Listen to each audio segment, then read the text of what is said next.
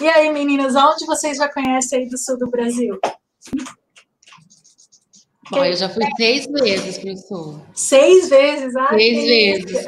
Então, eu já conheço bastante coisa, mas ainda falta muita coisa que eu quero conhecer. Ah, onde que você, os lugares que você recomenda, onde que você conhece lá? Olha, eu já fui para Foz, né?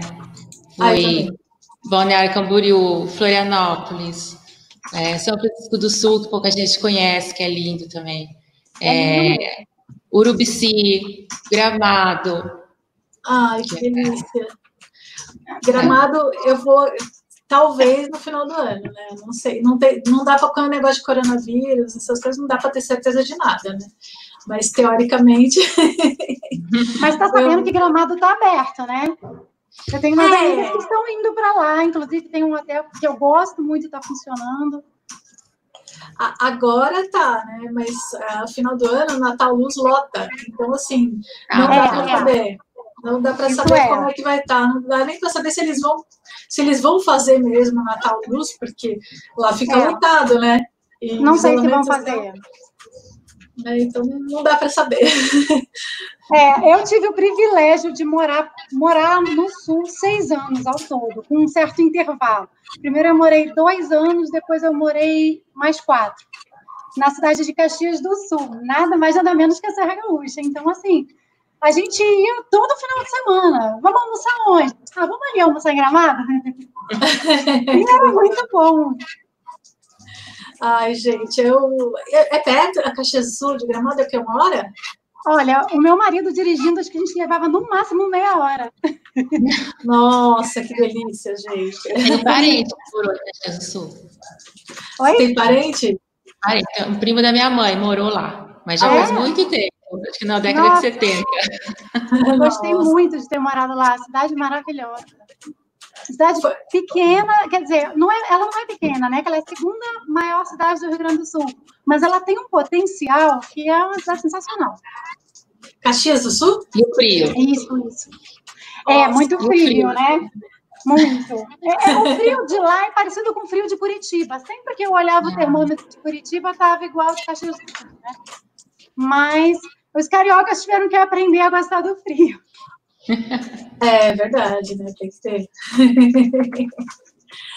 É, e, gente, é, eu me apaixonei por Bento Gonçalves, é do lado de Caxias do Sul, né? Ah, tomando um vinho de lá, inclusive, a vinícola Dom Laurindo, que era uma vinícola que a gente adorava passear. Olha a tacinha. Peraí, peraí. Nossa.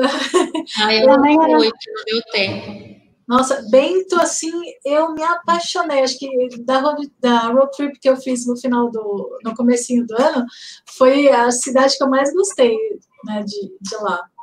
Que eu, é, eu fiquei só um fim de semana, mas foram 17 dias, assim, três estados, quatro se for contar com São Paulo, que eu passei, eu dormi um dia em São Paulo, né, em registro lá em Eldorado. Mas, nossa, é, foi... também Bento também ficava pertinho, também dava para a gente fazer bate-volta. Eu acho que todas aquelas cidadezinhas do Rio Grande do Sul são muito acolhedoras, né? A gente chega, parece que a gente está chegando na casa da nossa mãe, as pessoas te abraçam na cidade, as pessoas querem te receber. É... Nossa, a gente chega a ficar sem graça. Assim, é muito é, Eu adorei o povo do Sul. Nossa, adoro. O pessoal muito educado, sabe? Todo mundo é. tão querido. Ai, gente, é muito lindo. Fora as coisas gostosas que a gente come por lá, né? Porque é tudo colonial, então é tudo feito lá, quase não tem nada industrializado. E aí a gente fica assim, ah, o queijo é maravilhoso, o vinho, o pão, os doces. Tudo. E eles comem muito, hein? Não, é tudo é maravilhoso, gente. É muito é bom. Eu fiquei, eu fiquei encantada. E o vinho lá em Bento Gonçalves, nossa, gente. Eu passei um fim de semana, eu fui em três vinícolas. É, eu fui numa chocolateria. É, é chocolate, é tipo um café, um café chocolateria. É, eu tenho até é, vídeo no meu canal, que é, é Benevento Chocolate Café ele é totalmente. Sabe aquele lugar diferenciado? Que ele é, um, ele é como se fosse um café, só que o chocolate é feito lá. Né? Então, eles importam, é eles importam, eles têm um, negócio com o pessoal lá do, da Amazonas, que eles mandam o cacau, né? Aí eles pegam até os nibs de cacau, né? Que é, estão em quase todos os pratos, até nos salgados, que, ele, que é um tipo de uma castanha, né? O nib de cacau. Então, que é, meu, tudo é, é, feito lá, sabe? Tudo feito com carinho. A, a, a recepção, né? As pessoas é, que vão lá são super bem atendidas, assim, eu fiquei encantada. Tudo, todos os lugares, o Benevento? Aquele café. Eu não sei se ele abriu depois que a gente foi embora, ou se realmente a gente não teve tempo de ver, porque eu digo que o Rio Grande do Sul tem uma mágica com turismo, porque eles estão sempre inovando. É, olha que ao todo desses seis anos que a gente morou lá, todo final de semana a gente ia em alguma coisa diferente. É, algum, é um festival diferente, é um café novo que abre, é uma vinícola nova que abre. Então, assim, é quase impossível conhecer tudo, é, mesmo morando lá. Nossa, e adorei conhecer aquele café. Seis anos. Que, de que ano a que ano? É, não, é que na verdade eu morei primeiro dois anos, depois eu morei quatro. Então, primeiro eu morei de 2000 a 2002, Inclusive, eu trouxe um souvenir lindo do Rio Grande do Sul, que é o meu filho que nasceu lá. e depois eu morei de 2011 a 2013. Ah, legal. Eu tive Quer dizer, saí no finalzinho de 2017. É, eu já fui agora em 2020, né? em março. Ai, que saudade, queria voltar. Eu tô morrendo de saudade também. É, eu, eu fui, foi a minha última viagem, já tô morrendo de saudade de lá. É muito lindo. Vocês conhecem São Miguel das Missões? Não, meu, meu desejo. São Miguel das Missões. Gente, São Miguel das Missões fica, acho que sei lá, umas três horas de, de Bento Gonçalves, mais ou menos. É uma missão jesuítica, é uma cidadezinha desse tamanho assim, que nasceu em volta de uma missão jesuítica. Então, assim, é muita história, é cheio de, de ruína, é, tipo, tem a, a, igrejinha em volta, né, e, e, as ruínas de onde é, eu acho que não tem quase nada, assim, na parte de onde era a casa dos índios, né, mas, assim, você fica sabendo de muita história, é, a, a, a guerra guaranítica que teve, que teve lá, onde 1.500 índios morreram, sabe, foi é perto de Santo Ângelo, né? Eu acho que a cidade mais próxima, que tem mais infraestrutura é Santo Ângelo. Putz, eu não lembro. Porque assim, é. quando eu fui para lá, eu passei por um estado inteiro, foram oito horas de viagem que eu fui direto. Né? Ah, tá, foi direto para depois vir para eu, eu, eu atravessei Santa Catarina inteira, né? eu não parei em Santa Catarina. foi, foi uma viagem. Mas você assim, hospedada onde? É, eu fiquei hospedada num, num, em São Miguel das Missões, no, no Tenondê Parque Hotel, tipo um hotel fazenda. Né? Ah, então dá para ficar hospedada lá mesmo, tem, tem lugar sim, bom. Sim, sim, sim. Nossa, Tenondê, eu fiquei encantada, gente. Que lugar incrível.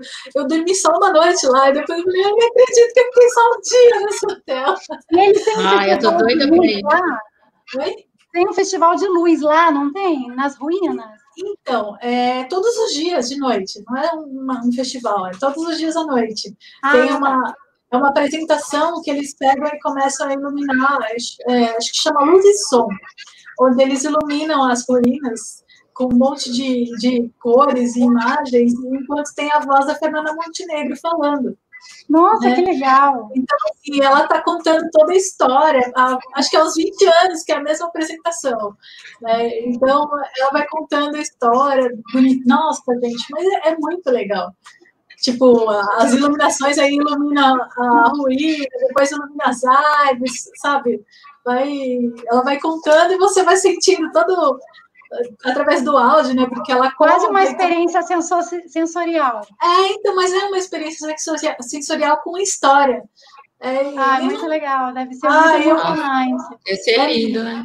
É lindo, é lindo. Olha, eu minha gostei. mãe está falando aqui na, no, no chat que ela amou o Sul e está lembrando do café colonial. Pois é, porque toda vez que, nesses seis anos, toda vez que a gente recebia as pessoas, as visitas da nossa casa, a gente levava para conhecer. Nós estava quase virando uma guia turística. Tinha lugar que já me dava a entrada de graça, tinha lugar que já me dava o presente, me dava um brinde, falava, toma, toma, leva. Ai. Porque a gente estava sempre levando um grupo de pessoas nos lugares. Não, gente, eles são muito. Café colonial é maravilhoso. Ai, Muito saudade do café colonial. Se tem uma coisa que eu amo, é café da manhã de hotel. eu adoro né? aquele monte de opção. Né? E tem leite, tem bolo, tem pão de queijo, nossa, torradinho. Ai, gente, é muito bom. Oi, Lift Trip. O Lift Trip está tá no, tá no chat. Oba, olá, todo mundo bem-vindo. Tem 11 pessoas online. Aí, você falou do, do, de São Francisco do Sul, né, Aline? Nós chegamos a passar, foi tipo assim, nós passamos duas noites, mas eu queria ter ficado mais tempo. Gente, que lugar incrível também. E pouca gente incrível, conhece. Pouca gente conhece. Nossa, eu, eu fiquei, acho que o um final de semana lá. Então, eu conhecia o Centro Histórico, o Museu do Mar, que é maravilhoso. Você foi no Museu do Mar? Não, porque eu, eu não ia parar lá. A gente ia fazer para o Rio direto de carro, que a gente fazia viagem direto, né? Ah. E aí um amigo falou: a gente está aqui em São Francisco do Sul, para aqui pelo menos uma noite. Acabou que a gente ficou duas. Mas. Mas o Museu do Mar tem uma embarcação do, do Amir Klink, que ele usou para fazer ah, a travessia. A embarcação mesmo, é incrível você ver ao vivo o tamanho do barco que ele usou. Não, é inacreditável, é muito pequeno. E assim, tem, é um dos museus do mar, é, tem maiores embarcações, né, a maior quantidade de embarcações. Então, acho que é um dos maiores do mundo. E ninguém conhece, ninguém fala nada. E aí, lá também tem um forte, que eu achei lindo, mas você também não foi no forte, né? O Bom, forte é lindo, tem uma vista. Forte. Então eu não sei se era esse forte. Nós estávamos, nós ficamos hospedados Tem uma vista lá em cima. Ai, gente. Oi, meninas. Oi, todo mundo que está chegando. Nossa, mas você foi da vida. Nós ficamos dentro de um, no hotel de ele fica na, na ponta da, da ilha. É. Ele fica na ponta da ilha. Então, você tem a vista da Bahia toda, parece que você está em alto mar. É fantástica a vista de lá de cima. Nossa, vale muito a pena. Fora que, que tem os canhões, eu adoro ir em forte. Lá em Florianópolis, eu amei os fortes de Florianópolis também. Tem aqueles canhões antigos. Nossa, eu adoro essas coisas antigas. Ah, eu Dá para ver o, o... Somos três. Escavações e acharam o bule do século XVIII. Aí tem lá os pedaços dos bule, das xícaras. Eu amei, no achei Forte fantástico. São José? No Forte São José, em Floripa? É, em Floripa, aqueles fortes de Floripa. É, nós fomos também Nossa, no Forte São é, José, em Floripa. E é um forte também que quase ninguém vai, porque as pessoas, quando pensam em ir para Florianópolis, pensam na praia, nas festas da praia. É. E aí nós chegamos no final de semana e estava chovendo muito. Aí eu falei, ah, não, não vamos ficar dentro de hotel, não, vamos sair, né? E aí descobrimos o Forte São José, que é lindo também, tem uma vista linda lá de cima, né? E tem as, tem as coisas que eles foram achando com o tempo no forte, tem as exposições, bem legal. Bem legal. O forte ele estava soterrado, eles escavaram o forte todo para reformar e acharam um monte de coisa do século XVIII. Eu achei fantástica essa história. É, muito. Nossa, eu oh, Roteiros da Lua, a Luana está falando que ela é apaixonada pelo sul do Brasil. Todo mundo é apaixonado pelo sul do Brasil. Todo mundo que conhece é apaixonado. Não tem como se apaixonar pelo sul do Brasil. É muito lindo. Esses dias eu escrevi, a gente escreveu sobre o turismo de experiência. Eu, eu acho que quando eu comecei a pensar nisso, a gente não sabia. Quando me falaram turismo de experiência, eu falei, gente, será que eu já fiz? E aí eu pensei, nos seis anos que eu tive no Rio Grande do Sul, foi só turismo de experiência, porque é, tem tanta coisa que é diferente da cultura dos outros estados.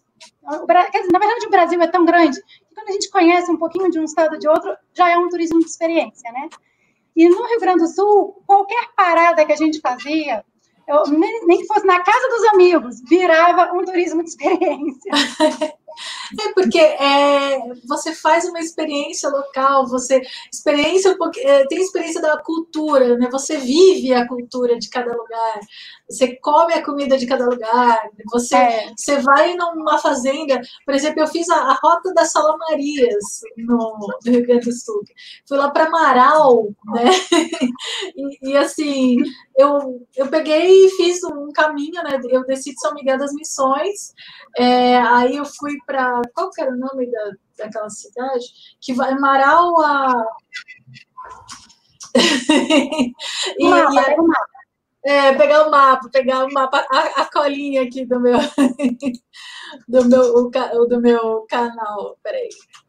Eu, eu escrevi uma matéria aqui no meu blog, viajandocomacíntia.com.br, onde eu fiz, uh, falo sobre todo, tudo que foi o, a minha viagem lá pelo sul do Brasil, né? Nossa, eu curti muito a sua viagem, porque eu estava aqui, a gente acompanhando você por lá, e cada lugar que você passava, eu falava assim, gente, estou morrendo de saudade, quero voltar. é muito bom, né? Passo Fundo, Passo Fundo. Aí eu, eu fui até Passo Fundo, que, e assim, é, meia, é uma meia hora de estrada, né? Que você vai, peguei uma estrada por dentro, e aí eu fui passando nas vinícolas, desci até a, a, a Sala Maria, né, que eles chamam de Rota da Sala Maria, mas acho que de salame só tem a, o restaurante mesmo, onde eles uhum. produzem um salame artesanal, e de lá tem passeio, que você pode é, contratar eles, e eles te levam lá em todas as vinícolas, assim, vinícola, coisa de cerveja, né? Fazem uma rota assim, mas nem o pessoal que mora lá conhece muito, porque é, é bem local mesmo, sabe? Bem, bem local. local. Ai, é, o Gustavo está dizendo. Meu marido está dizendo ali que ele provou todo, experimentou todos os vinhos possíveis. e das Nossa. praias de Santa Catarina também, porque a gente saía para ir para a praia lá. Quer dizer, a praia mais próxima que a gente foi no sul foi Capão, é, é, Praia do Cassino, se eu não me engano o nome. E ah, eu quero muito conhecer a praia. E aí depois a gente ia muito para as praias de Santa Catarina, porque é perto, né? Vamos dizer assim. Você pega ali uma hora e meia, duas horas, você já está na praia. Desceu a serra, tá... você acha uma praia. O que, que, você achou da Praia do Cassino? eu estou louca para conhecer. Olha, eu fui na Praia do Cassino, na verdade, quando o meu filho, que está fazendo 19 anos, nasceu. Então, tem muito tempo. Mas, assim, a gente adorou conhecer. Tem parque aquático também para aquela região lá, mas a praia em si é bem gostosa, tem quilômetros de areia, sabe? É bem sossegada. O mar também é um mar bem calmo. Eu gostei, eu gostei de ter conhecido.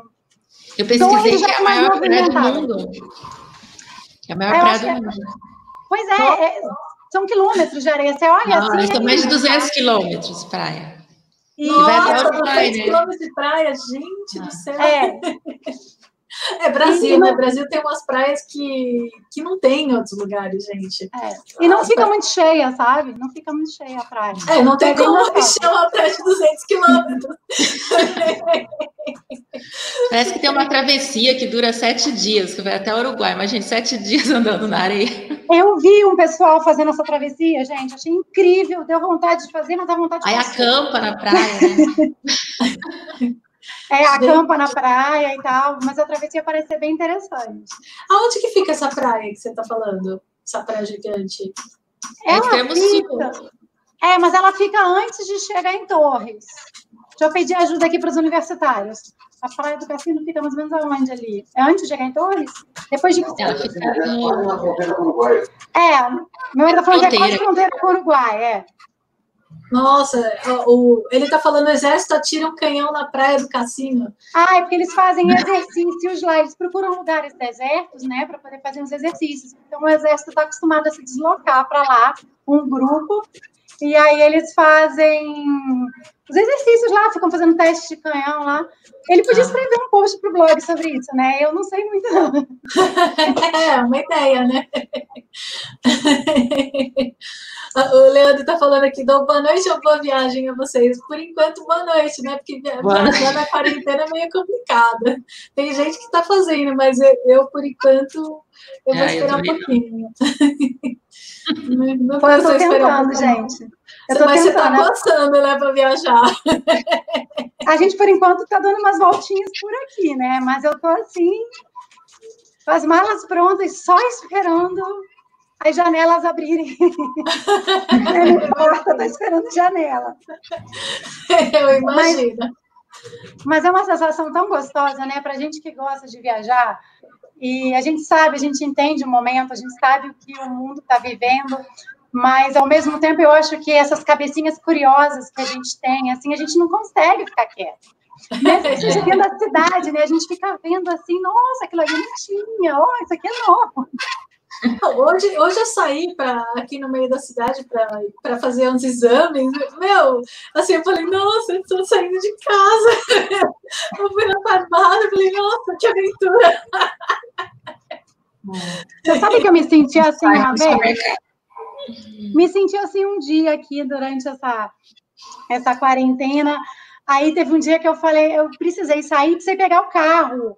Aí foi muito esquisito, porque eu fiquei, gente, peraí, ainda sei dirigir? Não, não que eu tenha esquecido. Mas sabe aquela coisa quando você fica muito tempo sem dirigir? E aí eu peguei o carro e fiquei meio assim, não, vamos indo, a gente vai, devagarinho a gente mas eu me meu carro não pega. Eu estou preparado que quando eu vou pegar ele não pega. Não. Mas eu vi umas amigas por lá. Gramado, inclusive, eu acho que foi uma das primeiras cidades a abrir. Assim, pelo que eu tenho acompanhado, é. né? Porque me deu vontade de ir, juro. Me deu vontade de comprar uma passagem e falar assim, vamos para Gramado. e aí eu tenho uma amiga que foi comemorar o aniversário lá e eu fiquei curtindo as fotos. Ela ficou num hotel que a gente gosta de ficar que é o Vovó Carolina, que é bem na rua principal. Então, assim, você parando ali, você não precisa de carro para mais nada. A não ser que você vá. Não, você precisa de carro para você ir para os lugares mais distantes, né? Para ir para Canela, Nova Petrópolis, e para fazer alguns passeios em gramado que saem daquela rua principal. Mas para você andar por ali, você faz tudo sem carro. É verdade. É, eu tô. A gente acha que vai alugar carro, mas assim, a gente quer fazer os passeios, quer ir para Canela, né? Bento Gonçalves. Então a gente vai pegar carro. Lá tem museu de cera. Cíntia, lá ah, tem museu de cera. Ah, eu sei, que é do Dreamland, é o mesmo que tem em Foz do Iguaçu. É, que eu sei que você gosta, é assim, deixa eu avisar pra Cíntia que lá tem. Ah, e lá, e tem um negócio legal, tem um barzinho legal, no mesmo... Bom, o Ice Bar, né, eu já fui. Do, da Harley. Ah, da Harley? Não, esse eu não da fui. Da Harley. Só tem ah. esse bar, só tinha pelo menos em dois lugares, em Gramado e o outro era. E agora que eu não lembro. Bem, nos Estados Unidos, mas só tinha esses dois na época. Fica na mesma construção do Museu de Cera, tem esse Museu da Harley. É um museu e barra da Harley. Então lá tem várias motos de épocas diferentes, você pode tirar foto. É um pub bem gostoso. Antigamente tinha umas festas à noite, agora não sei nem se está aberto, né? É verdade. Essas é. coisas todas. A gente Todo mundo agora que vai querer organizar sua viagem vai ter que pesquisar muito. Cada lugar que você vai. É, está aberto. É, tipo, você não, e também vai entrar no site ver se ainda está aberto, se já está aberto. É.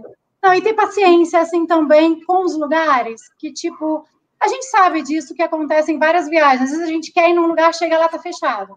Ah, aconteceu comigo. Isso vive acontecendo comigo. Tem sempre. Sempre acontece, né? Sempre um motivo para voltar, para a gente comprar passagem de novo e voltar para aquele lugar. Não, eu fui para Ponta Grossa, o Parque Vila Velha. O Parque Vila Velha, assim, ele é um parque, teoricamente está aberto todos os dias, né? Tava eu fui fechado? na segunda, estava fechado na segunda. Ah, eu fui quando era criança. E ele fica fechado às segundas ou foi só porque você estava lá? É, vai saber, né? Você falando comigo ou com ela? Contigo, com a Cíntia. Então, não, eu, eu acho que tava, eu acho que fecha de segunda-feira, né? Eu fui olhar no site depois e falei, não acredito que eu comi essa bola. Aí, detalhe, eu fui para Cambará do Sul, eu saí de Bento Gonçalves, fui para Cambará do Sul, a gente dormiu lá só para ir nos canyons. Para ir nos canyons, né? Para ir nos canyons. Aí a gente chegou, só tinha uma aberto. É, o Taibenzinho estava fechado, né? Você me falou. É, mas também a hora que a gente chegou, porque é longe, né? De, de Bento Gonçalves até, até é, do Sul. É uma outra viagem. É uma viagem, né? E, e, aí a gente chegou lá, a gente não tinha nem almoçado, nem tomado café, a gente estava verde de fome. Ele falou, vamos almoçar antes de, de ir lá para os cânions. Só que os cânions fechavam às 5 da tarde. então a gente, a gente se perdeu para achar o Itambezinho. Aí a gente chegou lá no Itambezinho, tipo, mais de meia hora procurando, não achamos, e no final a gente achou, ah, tá fechado. Ah, mas, mas aí o Fortaleza tá aberto. Eu falei, ah, então vamos no Fortaleza. É, Olha, a é, Dani é... do, do perfil Disney e outros lugares incríveis está dizendo que isso sempre acontece. E olha que ela pesquisa tudo antes de viajar. Não, eu também. É, não, não tem jeito, sempre acontece. Eu pesquisei muito, de repente como assim, né? Mas é por isso que eu costumo dizer que é um motivo para a gente voltar. Toda vez que eu chego em algum lugar que está fechado, eu falo, pronto, já sei que tem que voltar aqui. Agora eu vou ter que voltar, né?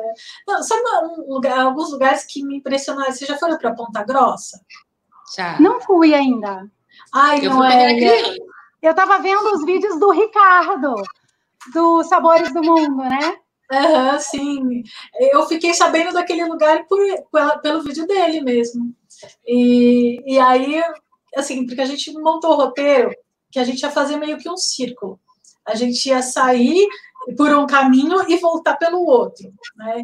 Então, na minha, na minha road trip, eu fiz assim, eu saí de São Paulo, passei por registro, que eu queria ver a Caverna do Diabo, né, que é a maior caverna do, de São Paulo, uma das maiores do Brasil, meu, tem, chega até, acho que 8 ou 10 metros de altura em alguns lugares dentro da caverna, assim, é muito bonita, maravilhosa.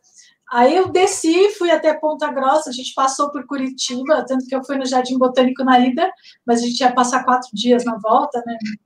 Eu tinha deixado para ir na volta, mas eu falei, ah, já estamos aqui mesmo, vou passar no Jardim Botânico, a gente almoça aqui.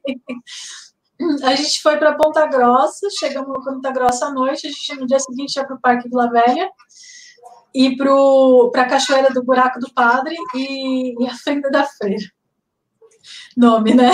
Então, né? Então, né? Detalhes. Aí, só que tava tudo fechado. Eu falei, não acredito que todos os lugares que a gente. A gente só ia ficar um dia em cada cidade, né? Com, exceção de Curitiba, que a gente ia ficar mais tempo. Sim. Era praticamente um dia em cada um dia e meio em cada cidade. Aí eu falei, agora o que a gente vai fazer? Uma amiga minha já tinha morado em Ponta Grossa, né? Aí eu falei com ela, mandei um zap pra ela, o que, que tem para fazer? Ah, tem Carambeí né? Que, é, é, que ia ficar meia hora de, de, Ponta Grossa, né? 20 minutos de Ponta Grossa. Aí você vai lá, tem uma, uma, uma lojinha de torta maravilhosa e tem um parque histórico.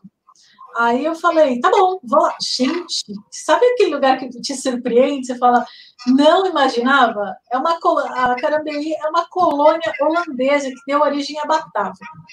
Nossa, legal. interessante. Né? E, uh, os batavos são os holandeses. A maioria Sim. das pessoas, pessoas não sabem que batavo e holandês é a mesma coisa.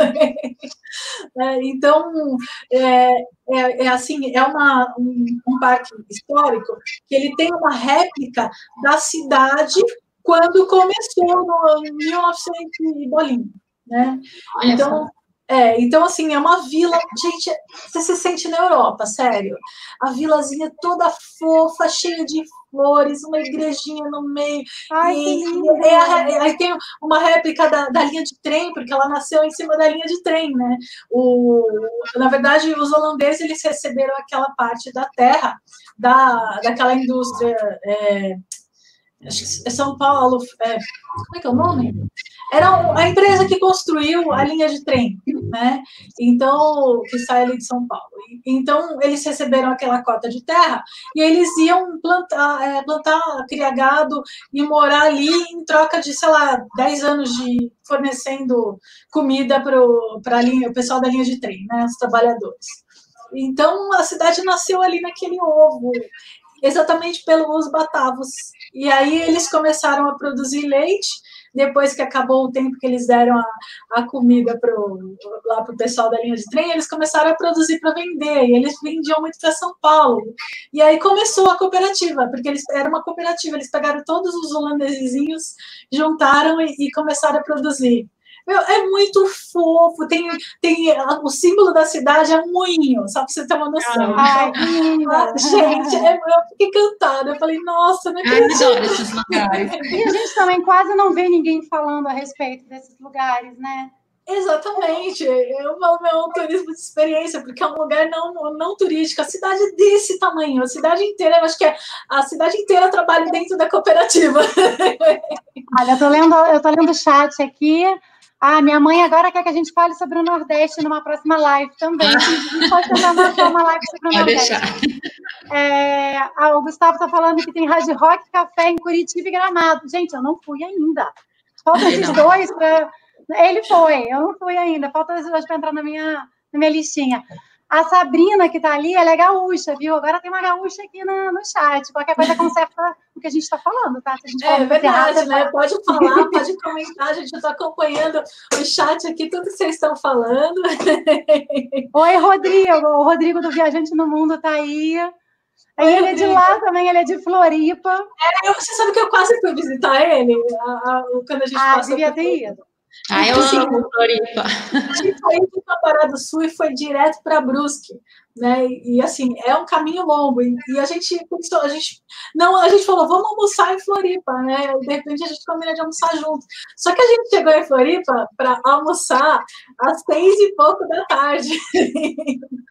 então, conseguiu algum lugar para almoçar em Floripa essa hora? Não, mas a gente não conseguiu, é porque assim, a gente passou por Floripa, Floripa é a ilha. Só que para atravessar a ilha e pegar um trânsito absurdo, já tipo, eram seis horas da tarde. Aí a gente falou, meu, não vai rolar que a gente ir almoçar lá na ilha, né? É, eu perguntei essa questão do horário. Em Floripa, eu não sei como que, como que é. Assim, geralmente eu, eu ia em época de feriado, férias, carnaval, essas coisas. E aí, realmente, a gente nem sabe que horas são, nem que horas a gente está comendo. Mas a gente conseguia comer. Mas eu perguntei essa questão do horário, porque o Rio Grande do Sul, pelo menos as cidades por onde eu passei, tinha uma coisa bem diferente do que a gente está acostumado, pelo menos no Rio, São Paulo e Brasília, né? Era o horário. E até eu me acostumar, foi bem complicado isso. Porque, é, pelo menos Caxias do Sul, tinha aquela coisa assim, eles abrem para o almoço, meio-dia, e aí boa parte do comércio fechava. Agora nem tanto, agora o comércio está começando a ficar aberto. Mas antigamente o comércio fechava nessa, na hora do almoço e só ficava aberto restaurante. Então, assim, já aconteceu de chegar numa loja, tipo, 11h45 para comprar alguma coisa, e a pessoa falar, não, não posso mais te atender, você volta depois do almoço. E o almoço, nesse horário, tipo, de meio-dia a uma e pouco, duas horas, você consegue almoçar. Se você chegar depois, você já não almoça mais. Então, Nossa, você sabe isso. Na hora que a gente comeu, às seis horas da tarde, a gente foi para um boteco, boteco comeu um espetinho. Ainda achou um espetinho. Boteco, porque assim, ainda a gente viu ali no, né, no Google, ainda tinha alguns restaurantes abertos, mas era aquele, mas eram os restaurantes mais caros e tal. E a gente falou, será que dá? Será que não dá? Tipo, o ideal era a gente comer uma coisa mais é, uma coisa um pouquinho mais simples, porque a gente ainda ia para Brusque, ia pegar, sei lá, mais uma hora, duas horas de estrada ainda. E aí a gente falou, e no final, que a gente chegou, mas a gente já chegou quase na hora de dormir ainda. Aonde eu já comi, aonde eu já comi em Floripa, fora do horário do almoço, é, foi ali na Lagoa, onde tem uns rodízios de camarão, sequência de camarão, que eles chamam. É, e ali a gente já conseguiu almoçar, tipo, 5 da tarde. Ah, o Jorge está falando que a Floripa tem as melhores ostras do Brasil. Ah, você sabe gente, que... É. É, isso é verdade. Quando, é. uh, quando eu fui para lá, porque assim, vocês estavam falando de Floripa, mas eu estava prestando atenção aqui no chat e, e, eu não acabei não falando. Eu fui para Floripa passar um carnaval, deve ter uns 15 anos mais ou menos. E lá a gente comeu ostra. Foi a primeira vez que eu comi ostra na minha vida. É, só que assim, eu comi ostra gratinada, eu não, não, não cheguei no nível ainda de, de, de comer ostra nós, nós, chegamos aí na fazenda de ostras. Então, Ai, a gente legal. já comeu ela direto na hora a gente chegou. Ai, bem simples, você, a gente parou o carro e a gente falou com o pescador ali, que a gente, que eu não sei se tem outro nome, por ser pescador de ostra, né? Não sei. E aí a gente pediu, nós queríamos comprar ostra para levar. E aí uhum. ele perguntou se a gente não queria provar alguma naquela, naquele momento. Eu falei, ah, claro que eu quero. Você vai tirar agora? Dali ele foi lá, na água, pegou, trouxe, abriu na nossa frente.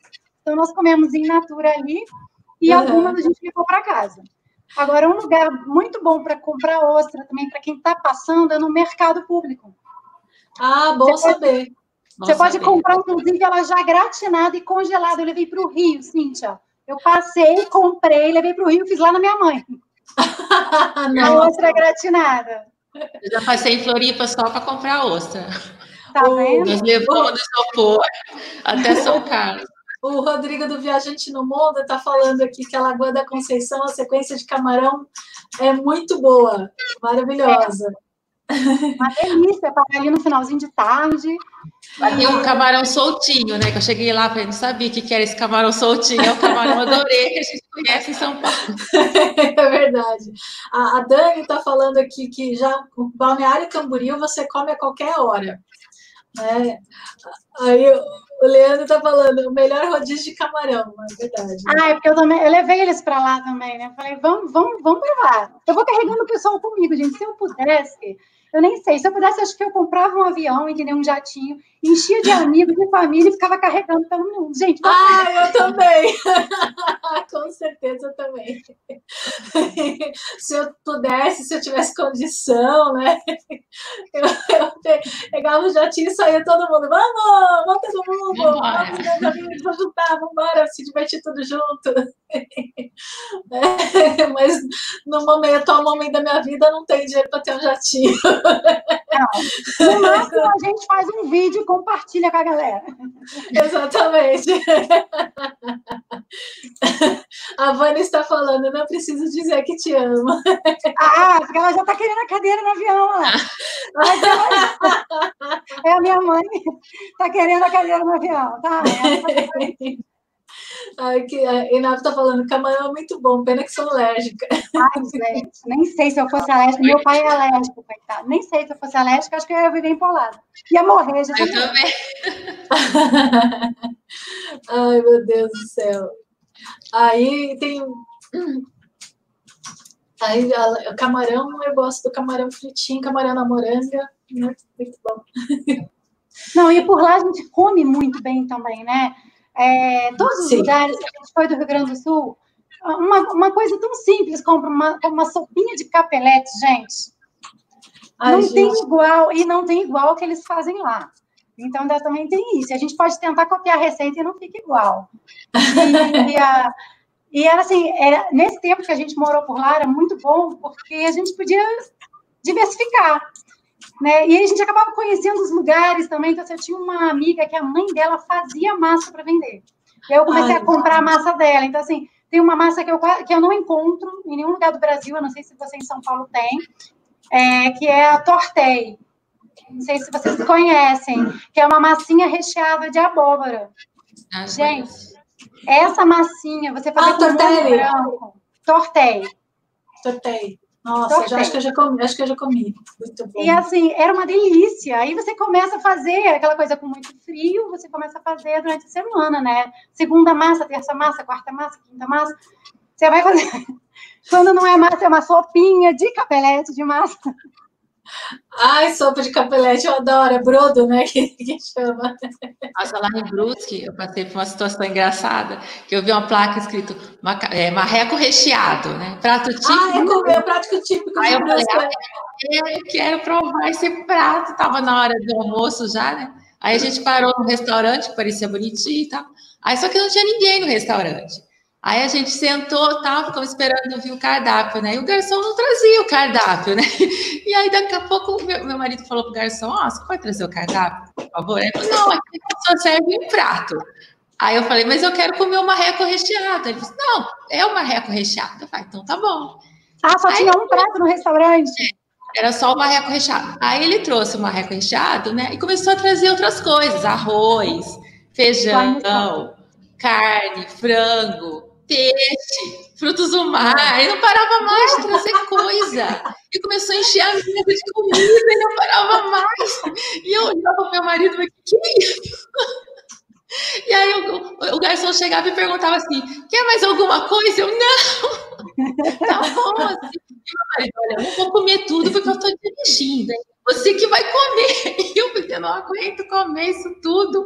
E aí eu comia, comia e não, e não acabava mais a comida. Eu falei, gente, que que é isso? Mas é o hábito, né, da região. Eles misturam tudo. Frango com carne, com peixe, com massa. E que loucura isso. Muita comida, gente. Eu só vi isso. um restaurante lá em Curitiba que eu fiquei chocada.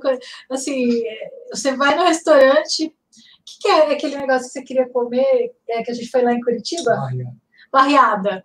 Né? Meu marido foi para lá louco para comer a barriada que tem lá em Curitiba. Como é que é o nome? Barriada? Barriada. É o prato típico de Curitiba. Ah, não conheço. Conta aí. é, ele é uma, é uma mistura de. Nossa, o que, que vai mesmo da barriada? Carne de búfalo. É car carne de búfalo. Né? Hum. e que é uma misturas, é, um monte de coisa, assim, ó, é uma papinha que você pega, ele se chama barriada porque ele parece um barro. Tá, é gostoso? É, é, na verdade, é, nossa, é uma delícia. É porque assim, ele fica com uma textura de um, um tipo de uma papa que uhum. ele é muito gostoso, assim, é, é o, o cara mistura na hora, assim, a farinha com, com a carne, hum, né? Deve ficar bom um monte de coisa. Nossa, gente, gostoso. Meu marido fazia anos que ele estava louco para pegar, para comer a baiana, louco. Mas ele já tinha comido antes, ele já conhecia. Ah, já tinha comido, ele tem família lá, mas assim, ah, fazia quase tá. 10, 15 anos que ele não comia. Então ele, ele foi, a gente vai comer a barriada maravilhosa. Né? É, então, o Gustavo está falando do Vale dos Vinhedos, que tem cada restaurante top, tem. Não, não são só os vinhos, né? E vale a pena você ficar hospedado no Vale dos Vinhedos. Olha que a gente fazia muito bate-volta, mas não, a gente já ficou em alguns hotéis por lá também, para poder ficar com mais, mais tranquilidade para beber melhor, não se preocupar com a volta, com a estrada. Então, vale a pena, porque nós íamos muito no Mama Gemma, que é um restaurante é, perto da vinícola Alma Única, tem ali no Vale dos Vinhedos. Inclusive, o dono de lá, ele já foi um jogador de futebol famoso e tal, se aposentou, foi cuidar do restaurante. Então, ele e a esposa estão sempre lá, vão nas mesas, perguntam se está tudo ok. Então, assim, é bom também, né? Porque o olhar do dono está sempre mantendo a qualidade do restaurante. E tem cada massa, cada, cada, cada massa diferente, né? Ele faz umas massas assim, tipo ravioli de ricota com nozes, por exemplo.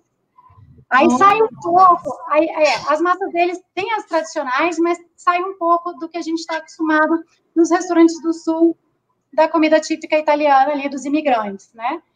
Agora tem um outro que fica perto da pipa, quase entrando num bento, antes ali embaixo da pipa, que é o, eu quero lembrar, eu acho que é Júlia, Júlia, Mama Júlia, não, alguma coisa assim, eu vou lembrar até o final do vídeo. E lá não, lá é rodízio de comida típica italiana mesmo. Então tem a salada de radite, que eu não estava acostumada, que, ele, que eles servem a salada, em vez de ser salada de alface, tomate, é salada de radite com bacon. É... E o galeto, o galeto primo canto também, que eu não sabia, vocês sabem o que é o galeto primo canto? Não, não. É quando o é o galinho novo, é o galinho pequeno, filhote. Então no primeiro canto ele ah. é batido. Ah, tá. Não, eu conheço o galeto. Eu sabia que o galeto era um filhote de. É, não, mas o, ga, ga, é, o primo canto. Primo é canto eu não conhecia. É esse galeto que é o do primeiro canto. Então, assim, realmente a textura dele é diferente. E eles é, têm. o adolescente, né? O galinho adolescente, basicamente. É, o novinho. E, e aí tem essas, aí tem as massas, né? Mas aí já é bem, bem aquele rodízio de comida típica italiana mesmo. Canta Maria, é, Canta Maria. Olha, eu falei Júlia, não, Júlia é em outro lugar. Ah, tá. Júlia é lá no Caminho de Pedra. Canta Maria. Ele o Caminho de Pedra de Bento Gonçalves, ali que você está falando? Isso, eu até fiz um post no blog. O Benevento, o Benevento fica no Caminho das Pedras. O ah, Benevento tá. Então, Fica... mas não tinha naquela época. Bom, eu acho que não. Se, é, se provavelmente deve ter uns dois, três anos só. O restaurante é, é, mais novo. Acho que você já tinha, já tinha se mudado quando começou. Já tinha vindo embora, é. Porque eu vim do sul para cá, né? Aí, ah, mas lá a gente fez, nós fizemos lá antes de vir embora, que eu falei, gente, eu tenho que ir nesse caminho de pedra, porque acabava, é tanta coisa para você fazer no Rio Grande do Sul, que a gente não ia lá. Ficava sempre para depois, né? E, e Gramado é uma coisa que você morar. Gente, morar perto de Gramado é muito bom. Porque assim, tem festival de cinema, corre para Gramado. Tem festival, corre para Gramado. E nas regiões em volta, eles têm muito festival. Então, assim, tem o Festival do Champlain. Eu não vou lembrar agora, eu acho que o nome das cidades. Mas eu acho que é Carlos Barbosa, onde. Garibaldi é onde tem o Festival do Champanhe, a Fena Champ. Uhum. É, a Fena Vinho fica em Bento. É, aí, Festa da Uva em Caxias do Sul. É, tem o festival, tem um outro festival também em ah, tem um festival em Carlos Barbosa, que é na Festa de Queijo. Gente, isso é muito bom. Ainda bem que tem lugar para sentar, porque se tivesse a gente ficava lá um final de semana. Você paga para entrar e você come e bebe à vontade no festival. Nossa. E, detalhe, é no anexo à igreja. Faz parte da festa da igreja esse festival. e aí vai uma galera de todas as cidades próximas para lá. E a gente não perdia. Todo ano a gente passava lá a carteirinha, né? Uhum. Você ganha uma taça na entrada, uma taça de vidro e ganha um garfinho. E aí você vai passando nas barracas e você vai enchendo a taça e pegando o que você quer para comer. Ah, que legal. Muito Teve- legal. Ó, Teve uma. a- quando eu fui ali para Passo Fundo, Marau, a Rota da Salma Marias, eles falaram que lá também tem um festival de salame. Né? Tipo, não sei se é um festival de salame, festival italiano, um negócio assim. E, e aí eles te- você, você paga o ingresso e eles te dão um copo e, e um garfinho. E você come à vontade o dia inteiro. Ah, É. Gustavo está falando que no sul é impossível não engordar. Gente, não, não dá. Realmente, todo Ela se mundo come muito bem.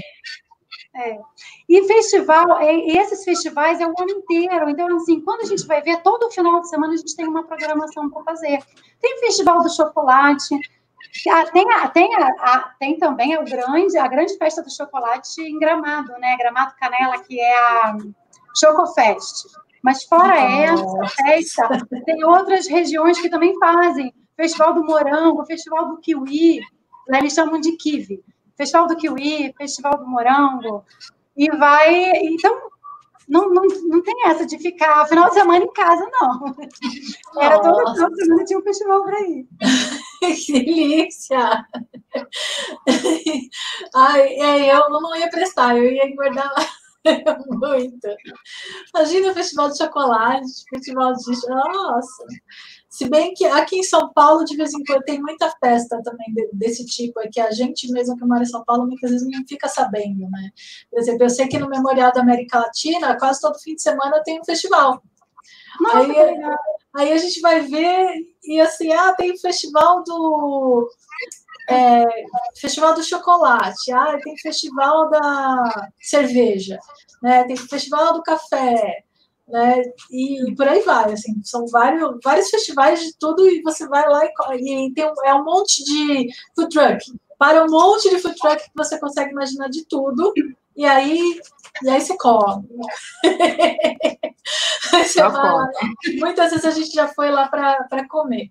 Ó, o Rodrigo está falando assim: aqui em Floripa tem um restaurante com rodízio de ostra. Aí Qual é tem riso- restaurante?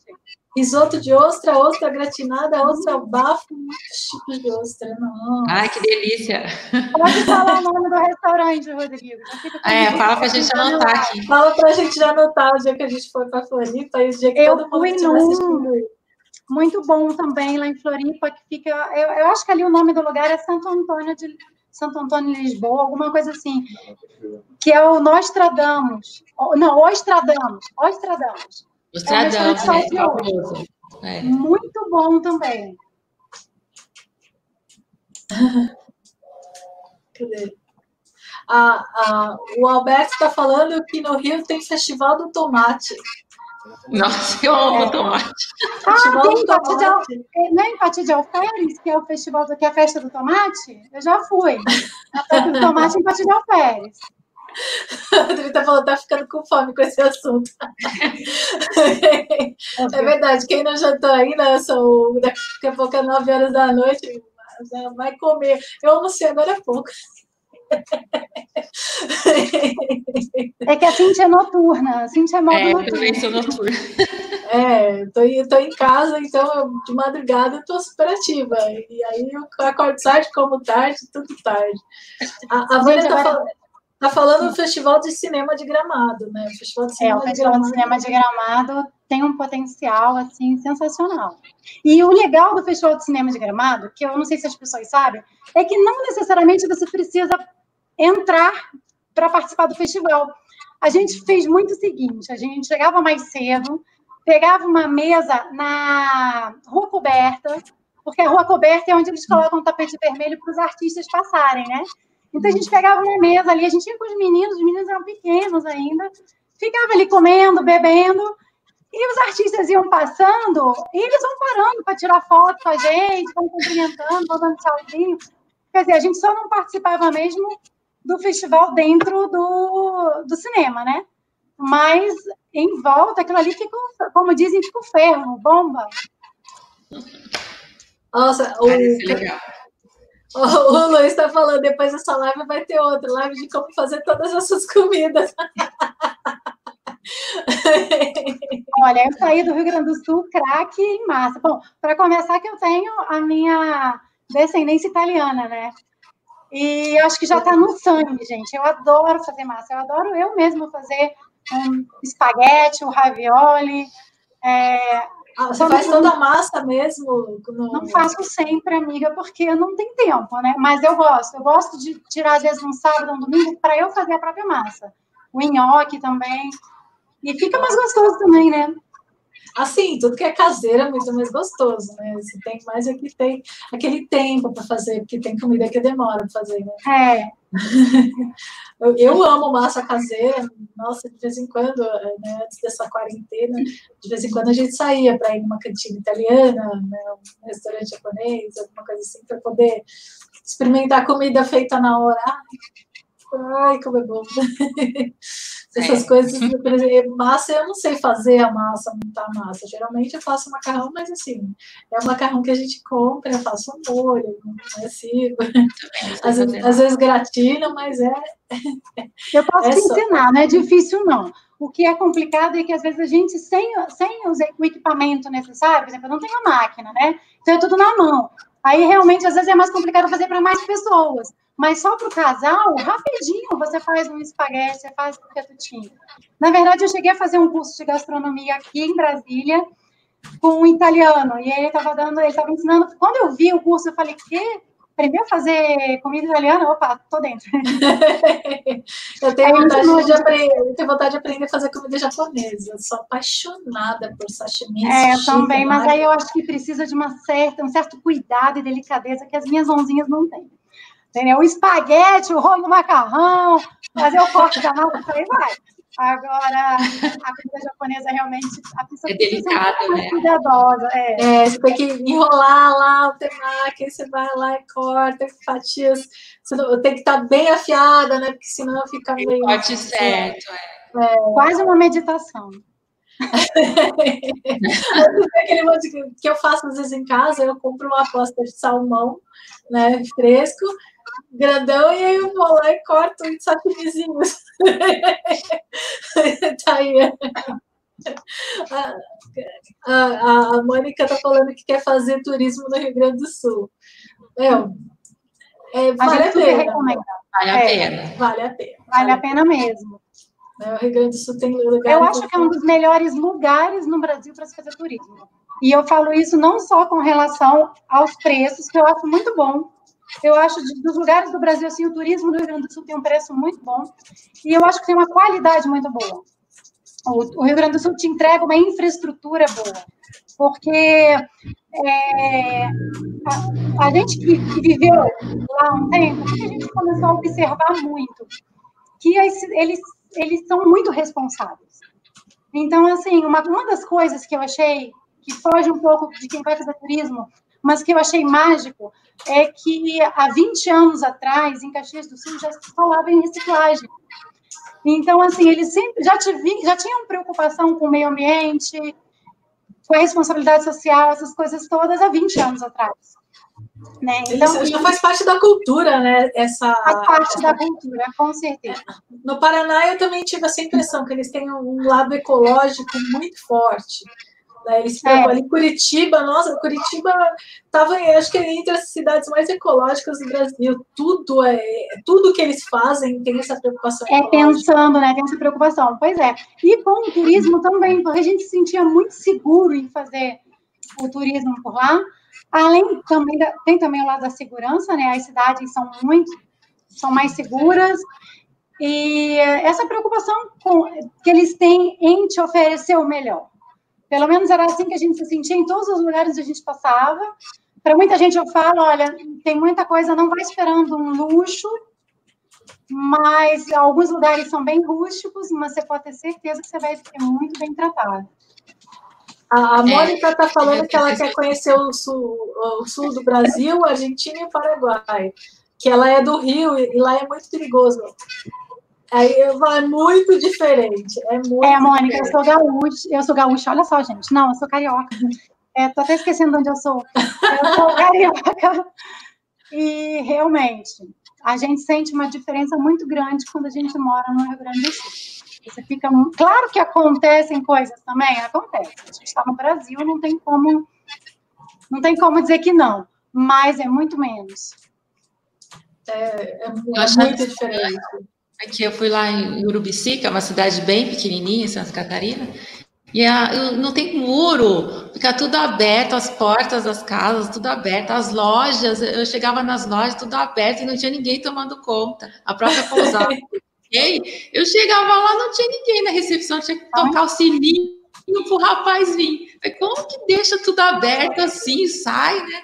Aí eu fui numa cidadezinha lá próxima, fui para conhecer São Joaquim, que é onde neva. Aí passei por uma vila, também tudo sem muro, tudo aberto. Coisa, parece outro planeta. Eu não estou acostumada. Não, é, é, assim que você vê quando você. Muitos países lá fora, por exemplo, Canadá é assim, o Canadá não tem muro, não tem muro em lugar nenhum. É, é tudo aberto. É totalmente diferente, tudo aberto, as portas abertas também. E você entra na casa, não tem ninguém, você tem que chamar, bater palma, aparecer alguém. Não tem ninguém tomando conta. Ah, por aí. Uhum. Quando eu fui lá para Bento Gonçalves, que eu, ali para Bento Gonçalves, não, que eu fui ali fazer aquela rota da Sala Marias, eu fui durante a semana. Não tinha ninguém. eu fui lá, tinha lugar, tinha vinícola que não tinha ninguém trabalhando, que estava fechada. Aí a gente entrou, e algumas, a gente entrou o carro assim no meio do, no meio praticamente as vinícolas, entre aspas, eram casinhas onde tipo o cara faz o vinho na casa dele mesmo, sabe?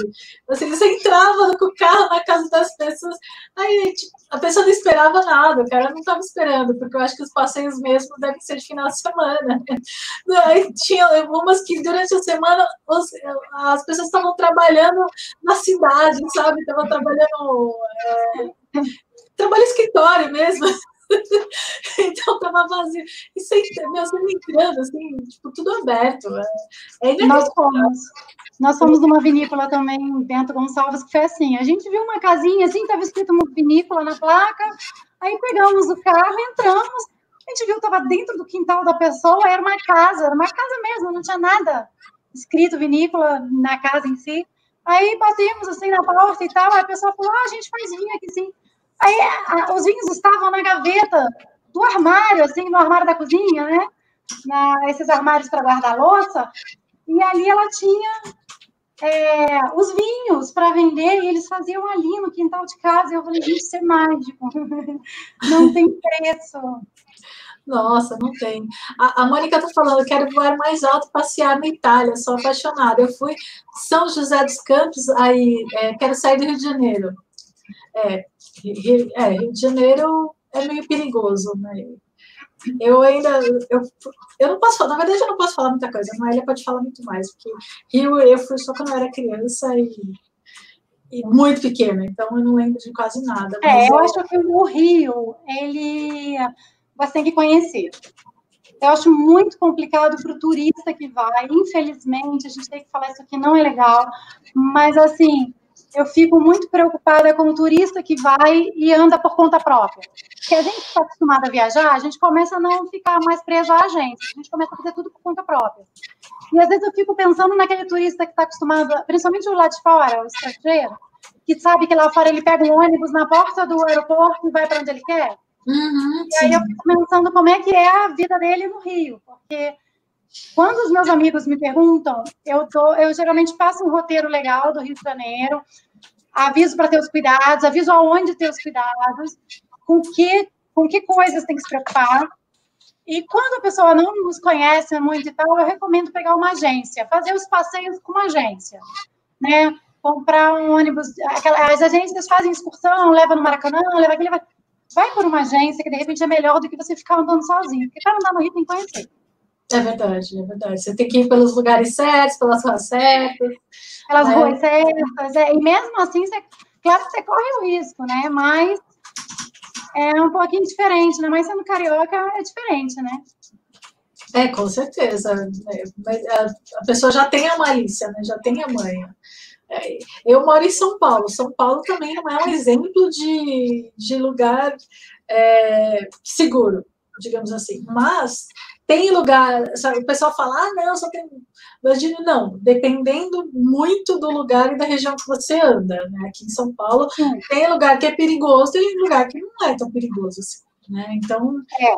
dá, dá para andar, né? Só que assim, é claro, você não vai, não vai, tipo, deixar a bolsa aberta, sair, né? Tem é, eu acho com ouro. Agora no Rio, São Paulo, você começa a ficar mais sagaz com essas coisas, né? Você começa a ficar mais esperto.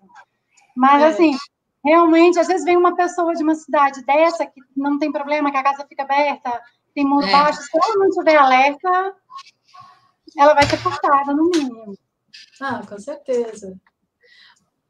O, o Rodrigo está falando, freguesia da Ostra, em Santo Antônio de Lisboa, é uma delícia. Vocês conhecem? Esse não, não. eu fui no outro que ele está falando, que é o Ostradamus. Freguesia da Ostra ainda não. Santo Antônio de Lisboa, gente, para quem não conhece, é um bairro, é um bairro, né, Rodrigo? Ah, é uma graça. É uma região deliciosa, porque ela parece mesmo Portugal. Então, assim, na verdade, ali eu acho que foi o primeiro, se eu não me engano, foi o primeiro. Primeira região onde, que, tinham, onde os portugueses chegaram. Tanto é que é engraçado que tem, tem pessoas que são regionais mesmo de Floripa, que quando eles falam, vocês juram que está falando com português de com português de Portugal. Eles falam, você fica assim, oi, você é daqui ou você é de é. Portugal? e, mas Santo Antônio de Lisboa é uma delícia. Inclusive lá tem um café, tem uns cafés que tem pastel de nata, tem os doces típicos portugueses. E as ruazinhas são bem bonitinhas, as casinhas coloridas também. As casinhas são uma graça. É, é uma, é uma fofura esse programa. É. Eu tô, vendo, eu tô vendo aqui o povo entrando. O pessoal não parou de entrar ainda. Um monte de gente chegando. É, então, a Mônica tá falando que ela não conhece a capital de São Paulo. Olha, Mônica, São Paulo. Pessoal, tem muita. Os próprios paulistas não conhecem a cidade de São Paulo. Isso daí, eu sou paulista, vivi a vida inteira aqui, nasci aqui, e eu posso te falar, eu só fui conhecer São Paulo a partir do ano passado. Porque aqui você trabalha o dia inteiro, entra, entra quase anoitecendo no trabalho, sai já de noite e você não vê nada. A hora que você sai já está tudo fechando, né? Então você não vê nada na cidade. Mas assim, tem museu, nossa, tem muito museu aqui em São Paulo, tem muita exposição de arte. A, São Paulo é a capital cultural da América, da América Latina e a maioria das pessoas nem sabe. De todas as é cidades que tem aqui, é o lugar que mais tem museu, que mais tem exposição de arte, que mais tem festival cultural e, e a maioria, muita coisa de graça. Muita coisa de graça, muita coisa muito barata. É, ano é. passado eu fui conhecer a Cintia em São Paulo, né, Cintia? A Cintia é verdade. E realmente, nós ficamos assim encantados. A gente sabe que a cidade também é perigosa, assim como o Rio tem certos lugares que não é melhor não, não ir e tal, mas assim, nós, nos, nós fomos nos lugares sem problema, fomos a vários museus, nós fizemos vários lugares de graça, num feriado, mas a gente sabe que não deu tempo de conhecer tudo, né? Ficou faltando a pinacoteca. gente, nem sou, nem paulista conhece tudo aqui. Acho que você vai passar o feriado e você vai conhecer. É ilusão. Não tem como. Eu acho que eu, eu fiquei eu... boba com a qualidade das exposições. Mas que tem, tem quadros de. Tem tanto quadro de artista importante que você fica assim. Louco, que é coisa que a gente só vê lá fora. Já, já fui algumas exposições lá em São Paulo, bem legal mesmo. O Farol é. Santander, assim, eu não sei como é que está agora durante essa quarentena, mas ele é, tinha três ou quatro, as exposições são, tem, tem uma parte, são oito andares, né? uma, é, metade é exposição temporária e a outra metade é exposição fixa. E essas temporárias, elas são fantásticas, não tem uma melhor do que a outra. Elas vão mudando a cada três meses e, e você meu, vale a pena ir quatro vezes por ano visitar aquele lugar, sabe? Porque as pessoas vale a pena mesmo. maravilhosas. Eu fui acho que umas três vezes e eu me encantei com, a, com todas as exposições que eu vi, porque assim, cada andar é uma exposição diferente. É. Né? Então, eu anotei aqui para falar de um lugar que a gente ia muito lá em Caxias do Sul e que também muito turista não conhece. Porque, assim, muito turista vai para Gramado, Canela, às vezes vai em Caxias do Sul, conhece a São Pellegrino, que é uma igreja famosa, e não vai nesse restaurante que eu vou falar, que eu fiquei apaixonada quando a gente conheceu, que é o Chateau Lacave. Ele é num castelo medieval. Nossa. E é, é muito legal. E lá também é vinícola. Então, além de tudo, você também pode comprar vinhos feitos por eles. É um castelo medieval lindíssimo é, as, as pessoas que te recebem lá, né, as meninas que vão te receber, elas estão vestidas com roupas medievais. Você pode sentar para tirar foto com coroa, sabe? Ah, e tal, é. Eu acho que em São Paulo tem um, um barzinho assim também. E, e tem a, a, comida típica italiana também, mas a parte do restaurante onde tem as mesas e as cadeiras onde a gente fica sentado também é tudo medieval, toda, Ai, toda a decoração. Aí você faz a visitação na vinícola, eles apresentam como que são feitos os vinhos e tal, dão, tem a degustação dos vinhos também.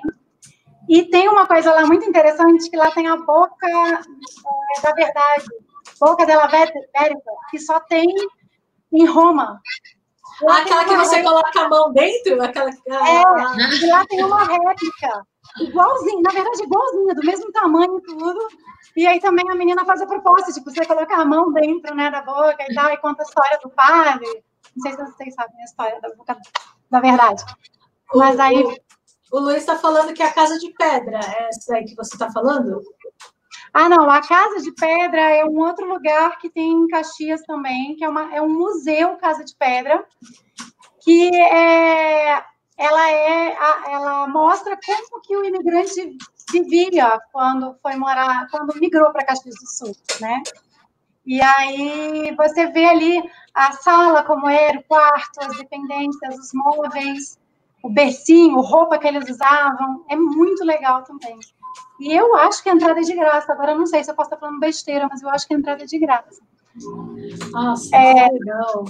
Eu estava eu tava vendo, tem um canal, o canal, não sei quem assiste, o canal Travel, de viagens, e eles estavam contando sobre essa imigração italiana no Rio Grande do Sul. E o quanto muitos foram iludidos para vir para o Brasil, né? E ali eles contam que para atrair o imigrante, eles diziam que tinha árvore, por exemplo, de salame. Ah. e coitado do imigrante. Você sabe que o imigrante japonês, para os imigrantes japoneses virem para o Brasil, o, acho que o rei, alguma coisa assim, falou que aqui tinha uma árvore de ouro. Pois é, tem árvore de salame, tem árvore de ouro. de café, né? Que, que café é valioso. É. Mas ele falou, ele falou que era árvore de ouro e eles acreditaram. É, e eles estavam atrás de um lugar mais próspero, estavam fugindo da guerra, aquela coisa toda, vindo, querendo ir para um lugar onde pudessem prosperar e viver com mais paz, que tivesse mais fartura. Só que é. eles chegaram lá no sul e encontraram um frio muito rigoroso, que apesar de eles estarem vindo da Europa, mas cidades que às vezes não tinham estrutura. Então, quando a gente vai nesses lugares, a gente vê que as casas eram de pedra, né? E a gente fica imaginando assim, gente, devia ser muito mais frio é. para se manter ali, ali dentro da casa de pedra. E, e, e, eles tiveram que, aos poucos, colonizar mesmo, porque muitas cidades não tinham nada. Ah, também tem, é. O Gustavo está me lembrando aqui algumas coisas que eu vou esquecendo. Dentro da igreja de São Pellegrino tem uma réplica da Pietà, no tamanho real. Ai, a Pietà legal. também só tem no Vaticano. Quer dizer, A Pietà até agora eu já vi em dois lugares. Tem no Vaticano e tem uma aqui em Brasília, na Catedral. Nossa, que legal! Não, tem, aqui no Brasil tem muita coisa. No Brasil tem muita coisa maravilhosa para conhecer. Eu acho que é. ano que vem vai ser o turismo forte, vai ser aqui no Brasil. É, eu acho. Até para até poder fortalecer também o turismo, né? É. Aquela hashtag supera turismo. Exatamente. E a gente sabe que o turismo foi um dos pontos mais afetados nisso tudo, muitas demissões, muitas empresas fechando, então. E assim, na verdade, a gente a gente, a gente gosta de viajar, a gente ama viajar, mas eu falo que quem ama viajar, viaja para qualquer lugar, né? A gente viaja no bairro que a gente mora, a gente viaja na cidade que a gente mora. E às vezes as pessoas elas não valorizam o lugar que moram. Às é vezes as se acostumam com a paisagem e não vão viajar. Eu falo, gente, pelo amor de Deus, olha para a esquina, olha para o quintal de vocês, olha o que tem em volta, tem cada coisa tão linda. Oh, tem gente que mora na Itália. Eu já conheci gente que morava na Itália e não saía para passear. Eu conhecia. Então, né? Eu falo como assim. Não, mas é quem gosta de viajar, é, eu, assim, às vezes eu acho que uma pessoa ela sonha em viajar, mas ela não, ela acha que viajar é, é coisa para para outra para quem tem dinheiro, acho que é, acho que é difícil. Né? É, só que na verdade eu acho que a maior limitação não é, é, não é nem financeira, é quando a pessoa tem um pensamento de, porque assim teoricamente a gente para viajar a gente não precisa simplesmente sair de casa e ir para a praia ou para qualquer para outra cidade, para outro país. Na verdade, se a gente quiser de verdade, a gente pode viajar até dentro de casa, né? A gente lê o livro, a gente viaja, a gente vê o filme, a gente viaja, a gente lembra, a gente vê fotos, a gente viaja. A gente vê os nossos vídeos do YouTube. Exatamente, vê os nossos vídeos, a gente viaja junto com os canais de viagem. Três aí. É, eu acho que assim, a nossa mente não tem limite. Não, não tem. Não, não tem. O, quem coloca limite na nossa cabeça é só a gente. Mas ninguém, ninguém consegue prender o nosso pensamento. Né? E, ninguém e essa, tem questão poder, viagem, essa questão da viagem física mesmo, falando da viagem real, que a gente pega um carro e vai para um lugar conhecer e tal, é, às vezes eu me deparo muito com as pessoas perguntando sobre ah, mas você gastou quanto naquela viagem? Gente, o nosso maior objetivo, e eu acredito que eu vou falar aqui pelas três, pelo que eu conheço das, das minhas amigas de live, a gente viaja mesmo sem grana. É muita loucura que a gente faz, mas assim, a gente põe às vezes um negócio dentro do carro, põe gasolina e fala, sem grana que eu digo, sem muita grana, né? Mas fala assim, vamos conhecer tal lugar? E não, não, necessariamente você precisa comer naquele lugar. A gente falou aqui muito de restaurante, mas você quando você pode. Quando você não pode, você leva um sanduíche. Eu canso de levar sanduíche para Disney. Tô nem aí. É sanduíche, é fruta, é biscoito, enche a mochila. Eu não quero ficar pagando, às vezes, o preço que está cobrando lá. Né? E, e, isso a gente faz em tudo que é lugar. E muito disso, você sabe que a gente acaba aprendendo até lá fora. O gringo, para viajar, ele não gosta de gastar muito dinheiro, não e ele carrega o lanchinho dele na bolsa. Então, assim, a gente tem que parar com essa com a vergonha. A gente vai para um lugar, vai para um restaurante. Se não puder, não vai ao restaurante, mas não deixe de ir àquele lugar conhecer. Não deixe de conhecer aquele museu, leva seu sanduíche, leva seu biscoito. O Rio de Janeiro tem, tem lugares lindos para conhecer. É, nós temos passeado bastante por lá nos últimos anos, eu tenho feito questão de fazer programa de turista, e assim, não necessariamente também você precisa ir para o restaurante. Eu comprar na lanchonete do museu, que geralmente é mais caro. Não tenham vergonha, leva o sanduíchinho de vocês, leva alguma coisa, ou então procura um lugar mais acessível para dormir, para se hospedar, procura um lugar mais acessível para para comer também, né? Se for o caso, para fazer um lanche. Olha, até salada, né? potinho. Não, lá na Europa, queijo é muito barato, né? Você pega, vai no, no Carrefour da vida, e aí você, você compra tábua de queijo, tipo, compra um queijão e passa o dia inteiro comendo queijo. Comendo né? queijo. É, compra um vinho nacional, que também é muito barato. E sabe que a minha prima, ela viajou, ela fez um mochilão pela, pela Europa. Meu, na, é, acho que tudo bem, faz uns anos atrás o euro estava um pouco mais barato, mas ela foi tipo com 1.500 reais.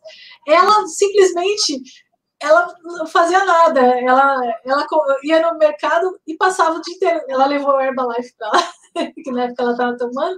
Aí ela tomava Herbalife e comia queijo com vinho. Tipo, ela passou o mês inteiro só comendo queijo com vinho. É, o vinho de 2 euros, você encontra vinhos maravilhosos de 2 euros, você compra queijos maravilhosos também bem baratos.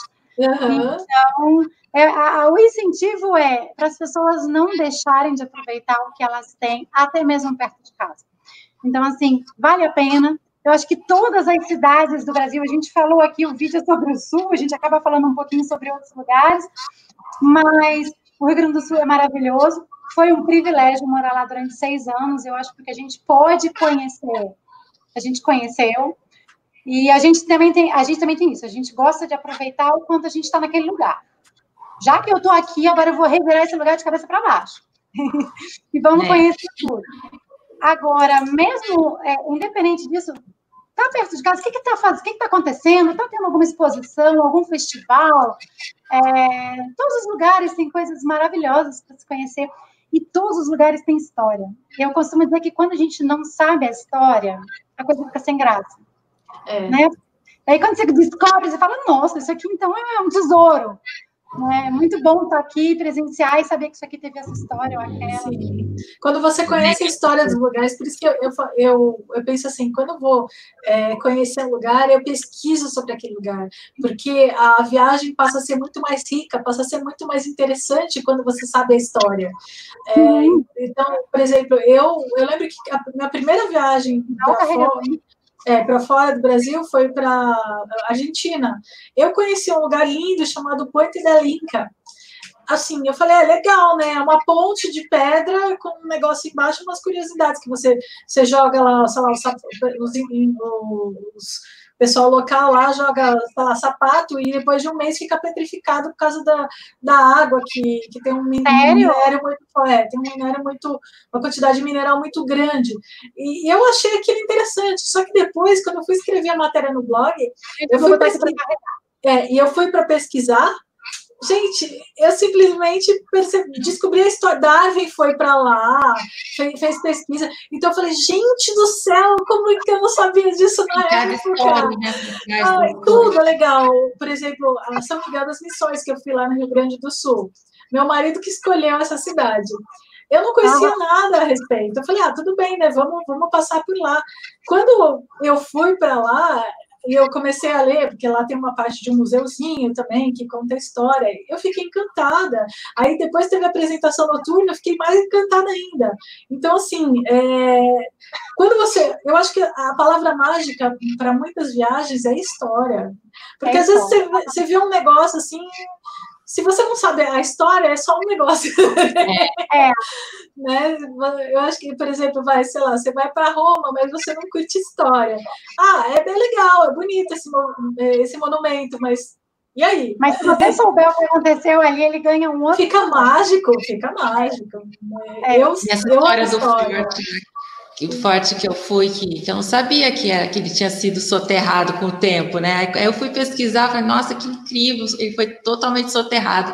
E aí eles escavaram agora, no século XX, que eles escavaram e descobriram o forte. Olha que louco, isso ficou mais de um século perdido lá no é. tempo. É, o George está falando aí que uma opção de estadia é o camping também, né? Sim. Que é barato.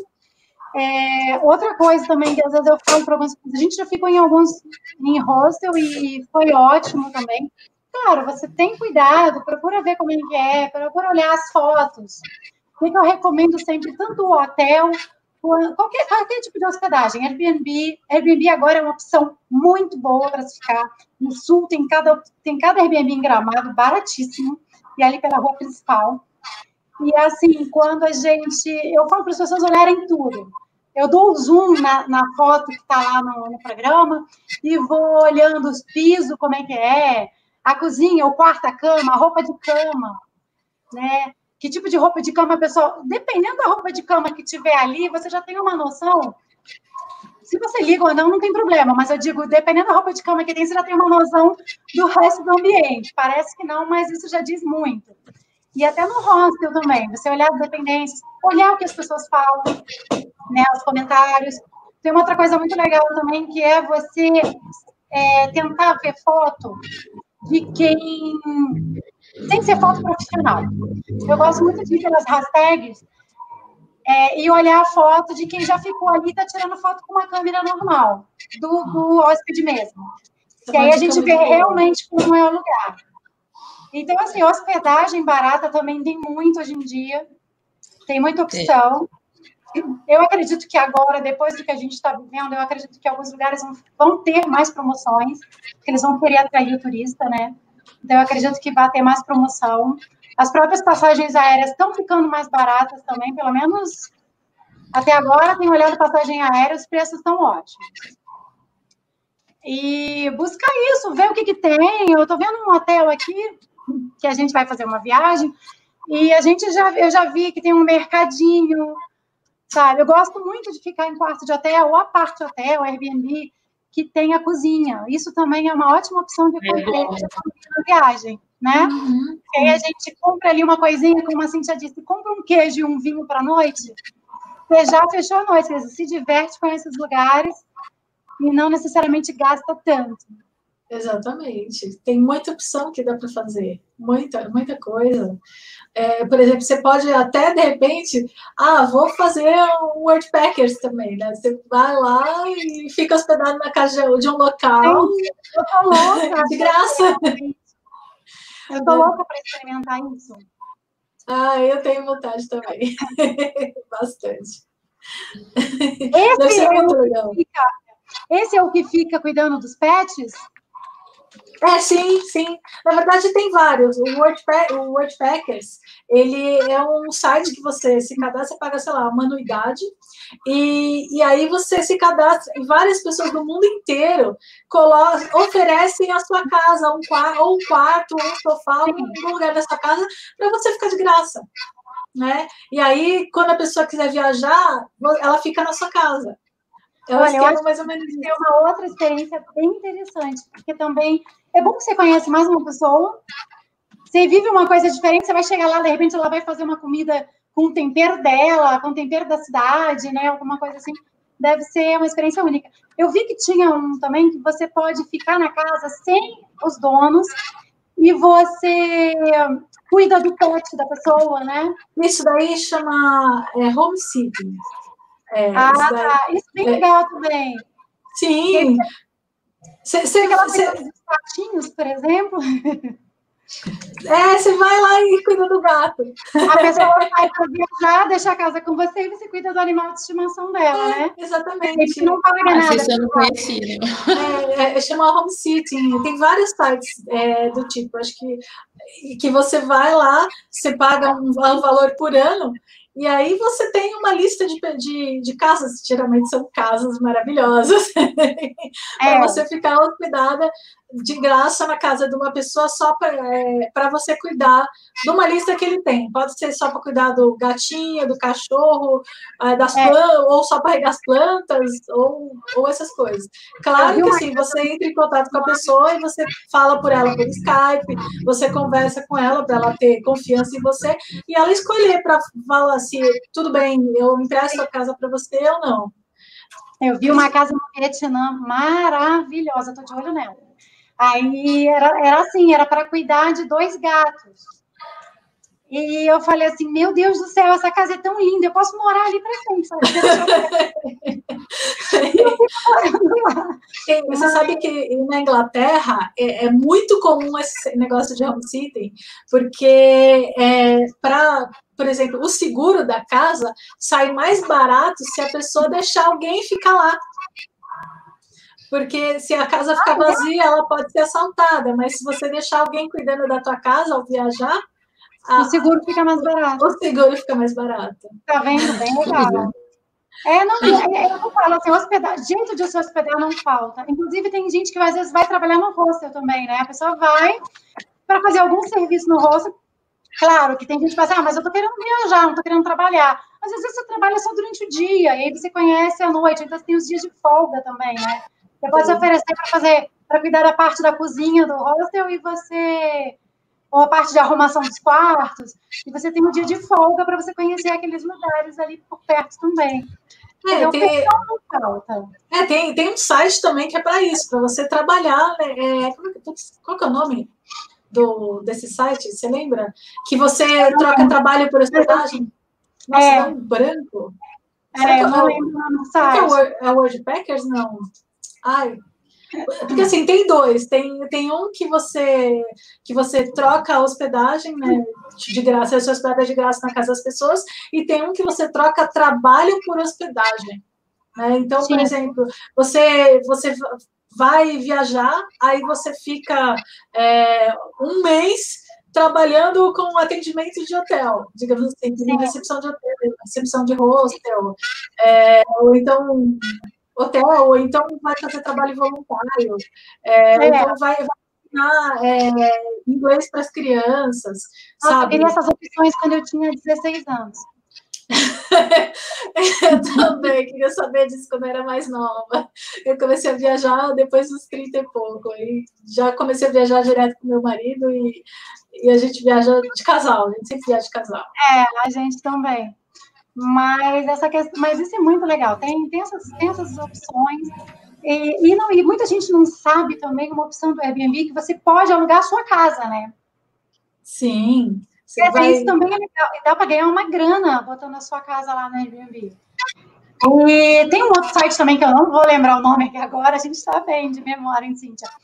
Que você pode trocar a hospedagem com a pessoa. A pessoa vem para sua casa e você vai para casa dela. É, troca de hospedagem, é muito legal. É, tem também. É, você fala, eu te deixo você ficar na minha casa, aí você fica na minha casa. Eu acho que você manda foto, sei lá. Você é, conversa com a pessoa por Skype e, é, e elas vêm uma casa da outra. Tem até um filme sobre isso também, né? Putz, é. tô tentando lembrar o nome. Mas é, é um esquema bem legal. Tem muita, tem muita dica legal que a gente, que a gente pode dar né, falando de hospedagem é. barata. Como que você viaja para E tanta opção hoje de hospedagem. Não, e a gente vai, a gente vai conversando, né, com os nossos amigos de viagem, porque o pessoal não, não sabe, mas a gente tem aqui uns grupos de WhatsApp de amigos de viagem. A gente acaba fazendo amizade, por exemplo, a Cíntia, eu só conhecia do Instagram, eu já seguia o perfil dela no YouTube e conhecia o perfil dela do Instagram. E aí, quando eu fui o ano passado para São Paulo, eu falei, eu quero te conhecer pessoalmente. eu também, né? E aí a gente encontrou lá na Paulista e passamos, fomos, fizemos alguns passeios juntos. Então, assim, a gente vai descobrindo cada vez mais maneiras de viajar, formas, e a gente vai tendo um amigo em cada lugar do mundo, né? A gente tem aí o Rodrigo em Florianópolis, é porque, na verdade, a gente acaba criando nossa comunidade, né? Isso que eu acho mais legal. A gente cria uma comunidade de, am de um amigos. Outro, um dá dica para o outro. Collab, né? A gente faz collab. É, é muito legal. Eu acho que assim, collab é o canal. A gente se ajuda, a gente faz amizade, a gente cria vínculo, né? E, e se, que nem, meu, aquele passeio. Eu, eu morro de saudade. Eu, eu já falava tanto com ela, tanto com ela, o dia que a gente se conheceu, porque a gente era amiga é. virtual, né? A gente falava pelo é. WhatsApp quase todo dia. Aí a gente veio pra cá, ah, vamos se conhecer. Na hora que eu vi ela, eu. Ah! É, foi parece que é da família. Parece que a gente é da família e não vê há muito tempo. É muito legal isso. É, é, parece um amigo que, de anos que você não vê faz tempo. É mais ou menos é. essa sensação. Muito legal, muito legal mesmo. Adoro. Muito bom mesmo. Já conheci algumas pessoas, né? Alguns amigos virtuais, e é uma alegria tão grande né, conhecer pessoalmente. Não, e o papo é o mesmo, viagem, né? É, é uma viagem, né? Que é, é, é o meu, os meus dois assuntos favoritos na vida é viagem e filmes. Quer, me conquistar, quer conquistar meu coração, começa a falar de viagem e filme, aí eu fico na alegria, na, naquela alegria. Ah, eu nosso também. Assim, eu digo que não tem quem chegue perto da gente e a gente não esteja querendo programar uma viagem para a pessoa. Ainda bem que eu não tenho uma agência de turismo, senão as pessoas iam achar que eu estava fazendo isso para querer ganhar dinheiro. Mas eu já olho para a cara da pessoa e já falo, vai viajar. A pessoa está com o branco, vai viajar. Terminei o amor. Seu pai vai viajar. É mais ou menos isso, né? Ah, tô triste, tô com depressão, vai viajar. Vai viajar. É remédio para tudo.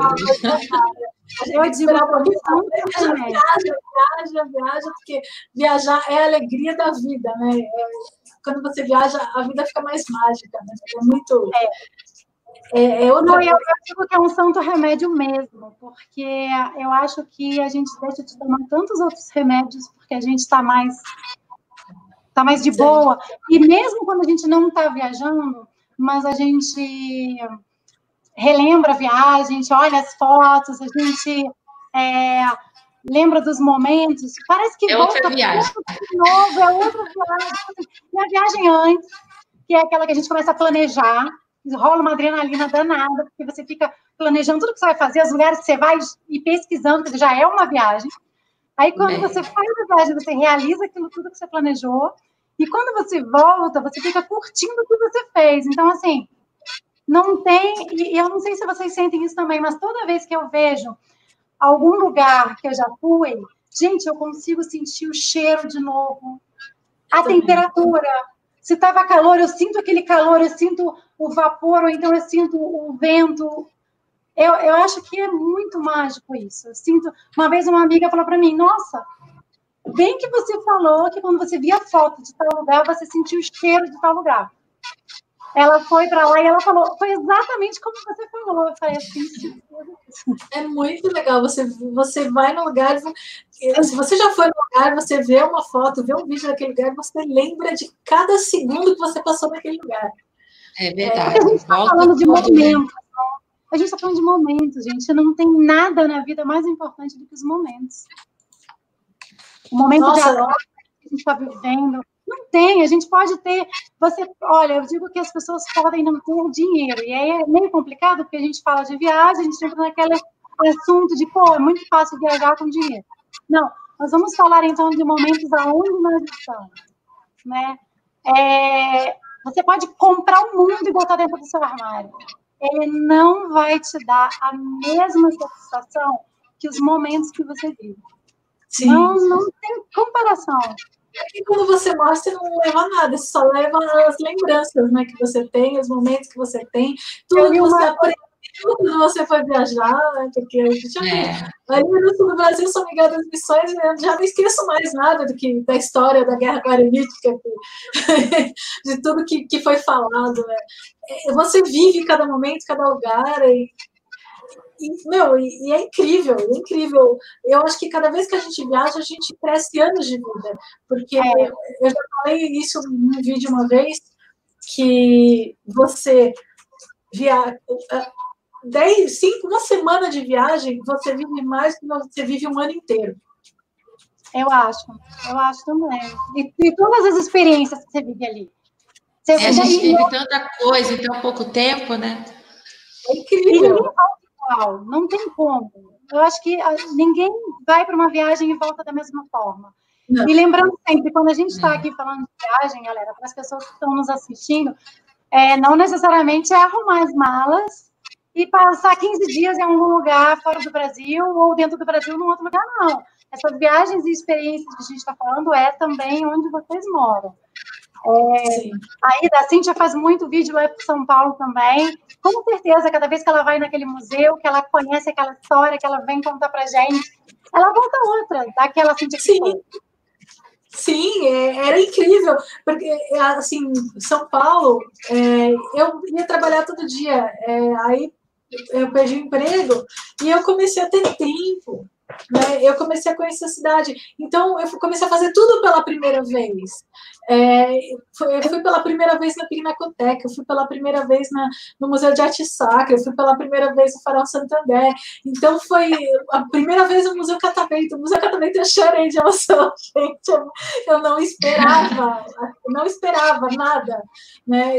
É, então, assim, foi me falaram que era bonitinha. Eu olhei que era um museu de ciência. Eu falei, eu chorava de alegria aquele lugar. É sabe que muito legal.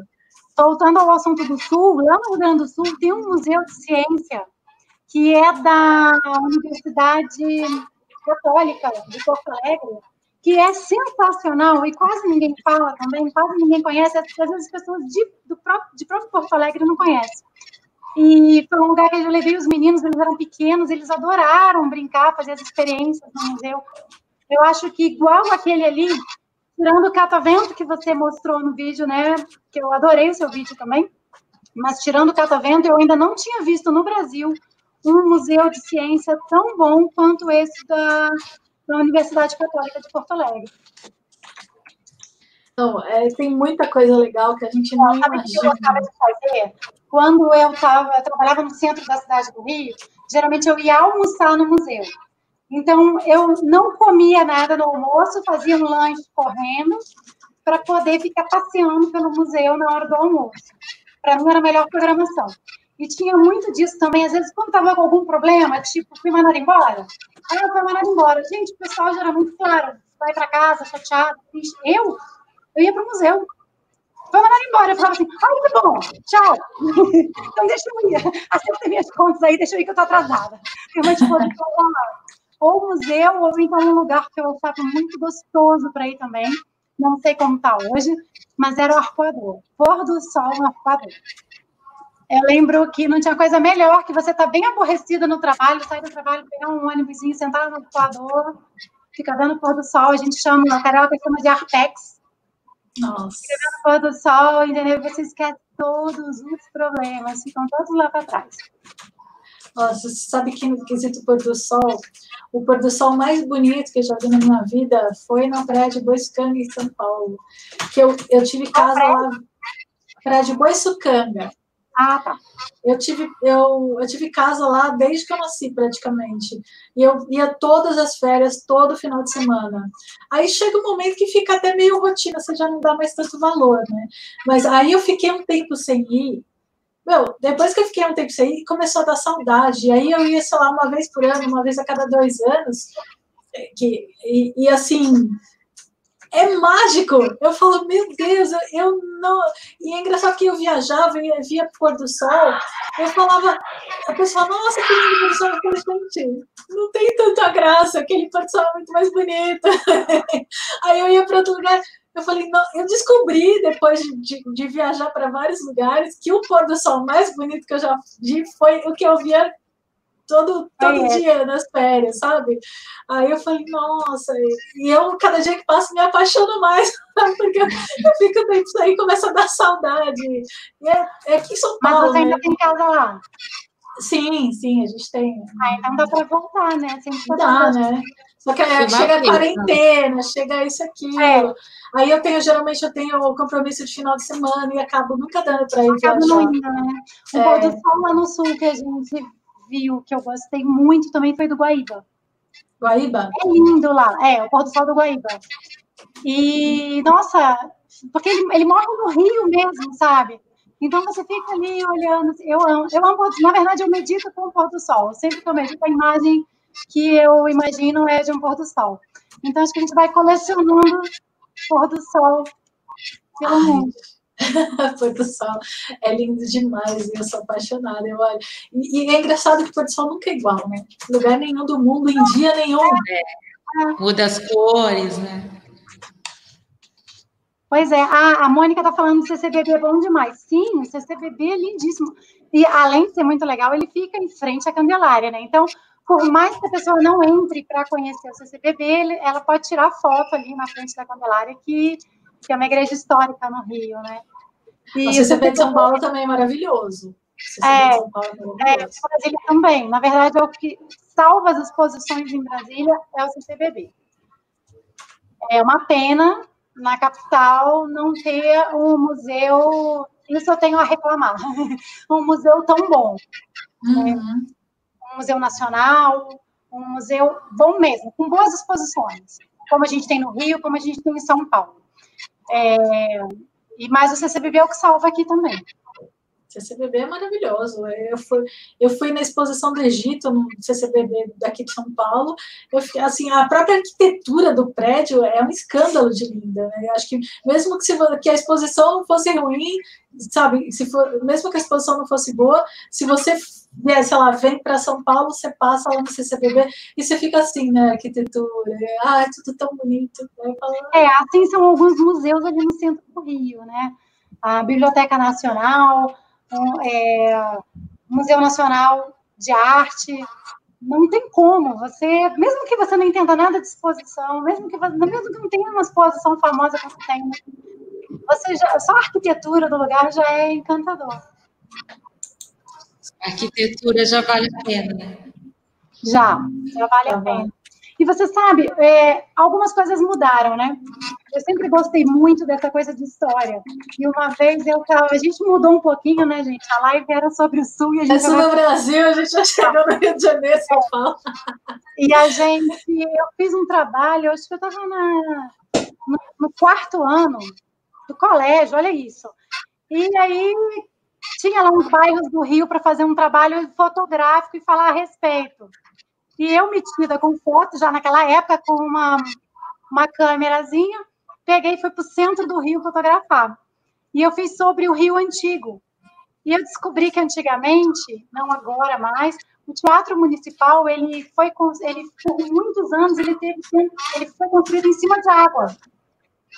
Então ele tinha as palafitas que sustentavam o teatro, porque ali na verdade era tudo água, né? Depois eles aterraram e ficou aquela parte do passeio ali. Mas o teatro em si continuava em água, em cima de água. E isso, vou te falar que até uns anos atrás. Não tem muito tempo que deixou de ser assim. Então, sabe, você vai andando ali pelo centro do Rio, você vai, claro, tem que ter cuidado, viu, galera? Sim. E, de preferência não sozinho, se for sozinho, mas cuidado ainda com câmera fotográfica, são Paulo também, né? Sim, São Paulo não adianta. Não é legal você ficar andando na rua com uma câmera fotográfica na mão. Ou com um assim, telefone sabe? muito caro, é. É, é, você tá, tá de com celular, põe na bolsa. É. tá com a câmera, põe na bolsa. É. Não deixa a bolsa.